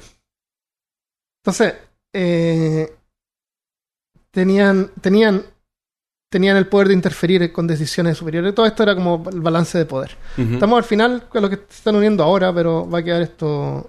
El lunes va a estar publicado. Eh, cada vez que Calígula hacía que Carría besara su anillo, Calígula extendía su mano para besarla, formándola y moviéndola de manera obscena. Ahora, no me puedo imaginar qué tipo de movimiento pudo haber hecho con la mano, algunos gestos. Tal vez le O sea, metía el dedo en la él boca. hacía que. Claro, le hacía besar la mano y le metía el dedo. Le metía el dedo en la boca, sí. Claro, entonces se burlaba de él y, y eso le, lo tenía hacia harto. Entonces, esa era una persona que quería vengarse de Calígula. Otro conspirador contra Calígula era Cornelius Sabinus, cuya esposa había sido de las humilladas por Calígula. Eh, también tributo, tribuno militar de la Guardia Pretoriana. eh, Calígula tenía muchas personas molestas al punto de que se comenzaron a formar peligrosas facciones. En una, el rey de Macedonia visitó Roma, o sea, era una república de África, y durante los juegos llegó con una espléndida toga púrpura. ¿Quién anda con toga púrpura? En África, pues, blanca. Pero este tipo iba con una toga púrpura, con unos medallones, y toda la gente se quedó admirada. Ay, qué mal. Y Calígula así como, oye, hermosa tu, tu toga. Armando acaba de hacer un gesto con, con el dedo en, cruzando su cuello. Para que Entonces, la gente que no, solo nos está escuchando lo sepa. Eh, claro, fue arrestado y lo mandó a matar. Entonces, con esto, eh, Suetonios dice que fue una fue frívolo porque no le gusta la toga, ¿ya? Pero eh, la provincia hasta que estaba en África se estaba volviendo muy grande, habían demasiadas legiones ahí. Entonces parece que le convenía a él políticamente dividir esa, esa región en dos. Ya. Entonces mató al rey de. o al, al, rey de Macedonia. al superior ahí, claro, y dividió esa, esa región en dos. Em, porque estaba ganando demasiado poder. Y podía ser una amenaza contra el imperio. Claro, exactamente. Eh, Ptolomeo se llamaba. Y Ptolomeo era la casta de reyes y todos eran los Ptolomeos. Y ese fue el último Ptolomeo. Mató a todos los Ptolomeos. Terminó matando a los Ptolomeos. Se acabaron eh, los Ptolomeos. Claro. Calígula también tenía, temía de su propia hermana Agripina y de Dimitrios, el, esposo. Porque cuando él tuvo a su hija, eh, Dimitrios se dio cuenta que él ya no era el elegido, era su hija. Entonces lo vieron así como que ya no vamos a poder eh, asumir, em, asumir, a menos que él muriera y su hija también. Y así yo podría ser el elegido. Em, así que Calígula lo mandó a matar y desterró a su hermana Agripina. A la isla de Capri. No, no sé si a la isla de Capri, pero la mandó, la mandó a cambiar. Y, y como te digo, esto va generando facciones, grupos, así que como que... A ella la manda una isla también. Parece que sí. Y solo había mujeres. ¿Ah, sí? Bueno, la cuestión es que sí. después ella vuelve con, con, los restos de su marido y todo, porque Nero se convierte en su en el sucesor después. Entonces, eh, si ya casi, eh, sin casi nadie a su lado, Calígula realmente tenía que cuidarse las espaldas a cada momento. Qué, qué horrible ser César o emperador de Roma. No. Sí, es lo peor. Aunque, yo creo que aunque sea o no sea excéntrico, no hay no importa lo que tú hagas, siempre va a haber gente tratando de, de, matarse y tomarse el poder. Creo que lo mejor era que Roma volviera a ser una república. Eh, hasta el 22 de enero del 41, de, el, el 22 de enero del 41, Calígula regresó para asistir a los Juegos Palatinos, un juego bien importante. Traté de investigar, pero era demasiado largo. Eh, él participó ahí como actor, que era su pasión. Por la tarde, después del evento, Calígula se encontró medio borracho caminando por un pasillo tambaleándose. Y ahí fue cuando fue interceptado por Cairría, el con voz aguda. Y un montón más salieron de una esquina oscura y sin decirle nada, eh, fue y le enterró un cuchillo. Mientras que Calígula era apuñalado, pudo ver más figuras acercándose. No se sabe cuántos lo atacaron, pero fue apuñalado más de 30 veces. Ah, Primero por Cairría y finalmente por Sabinus. El plan de asesinar al César fue un esfuerzo calculado y programado. Al mismo tiempo que él estaba siendo asesinado, Calígula caía al piso, su esposa Cesonia y su hija eran también atacadas. Los asesinos mataron a la esposa de Calígula apuñalándola y a su joven hija, Julia Drusila, la azotaron brutalmente, azotando brutalmente su cabeza contra la pared. Con eso completaron la tarea de destruir a la familia inmediata del emperador. Cairría simpatizaba con sus compañeros conspiradores en el Senado y buscaba la destitución del principado, pero Cairría no controlaba la lealtad de la mayoría de los pretorianos, quienes rápidamente programaron emperador al tío de Calígula, Claudio, o Claudius. El senador intentó aprovechar la muerte de Calígula para restaurar la república y Cairría intentó persuadir a los militares a apoyar al Senado, pero los militares mantenieron, se permanecieron leales a la idea de una monarquía imperial y la mayoría de los pretorianos proclamaron al tío de Calígula, quien se convirtió en el cuarto emperador de Roma. En los cuatro años que Calígula fue emperador, durante el año 37 al 41 de la era actual, desarrolló infraestructura, acueductos, caminos, hizo regresar los juegos de gladiadores, construyó teatros, organizó competencias deportivas, estaba en contra de los oligarcas del gobierno, o sea, a pesar de todas las locuras y excesos, el pueblo romano todavía lo estimaba. Así que, en duelo por su muerte, exigieron que los asesinos fueran ajusticiados. Poco después, Cairría fue condenado a muerte uno de los pocos asesinos en ser condenado realmente. Caerría solicitó ser ejecutado con la misma espada con que había matado a Calígula y su deseo fue concedido. O sea, lo mataron con la misma espada con que él había matado a Calígula. Se sabe que Sabinus cometió suicidio. Claro. El cuerpo de Calígula, según Suetonios, parece que era una especie también de, de, Arakiri de los japoneses, así como que lo mejor que tú puedes hacer ahora es Arakiri. O, ¿cómo se llamaba cuando se mataban a sí mismos? Harakiri. Claro. El cuerpo de Calígula, según Suetonio, fue llevado a Ortiz, eh, la mina, el jardín este. Eh, ahí fue incinerado y enterrado en una ligera capa de césped. Sus hermanas luego habrían recuperado los restos para darle un entierro adecuado. No se sabe dónde fue enterrado y hay leyendas hasta hoy en día donde de repente descubren la posible tumba del legendario emperador.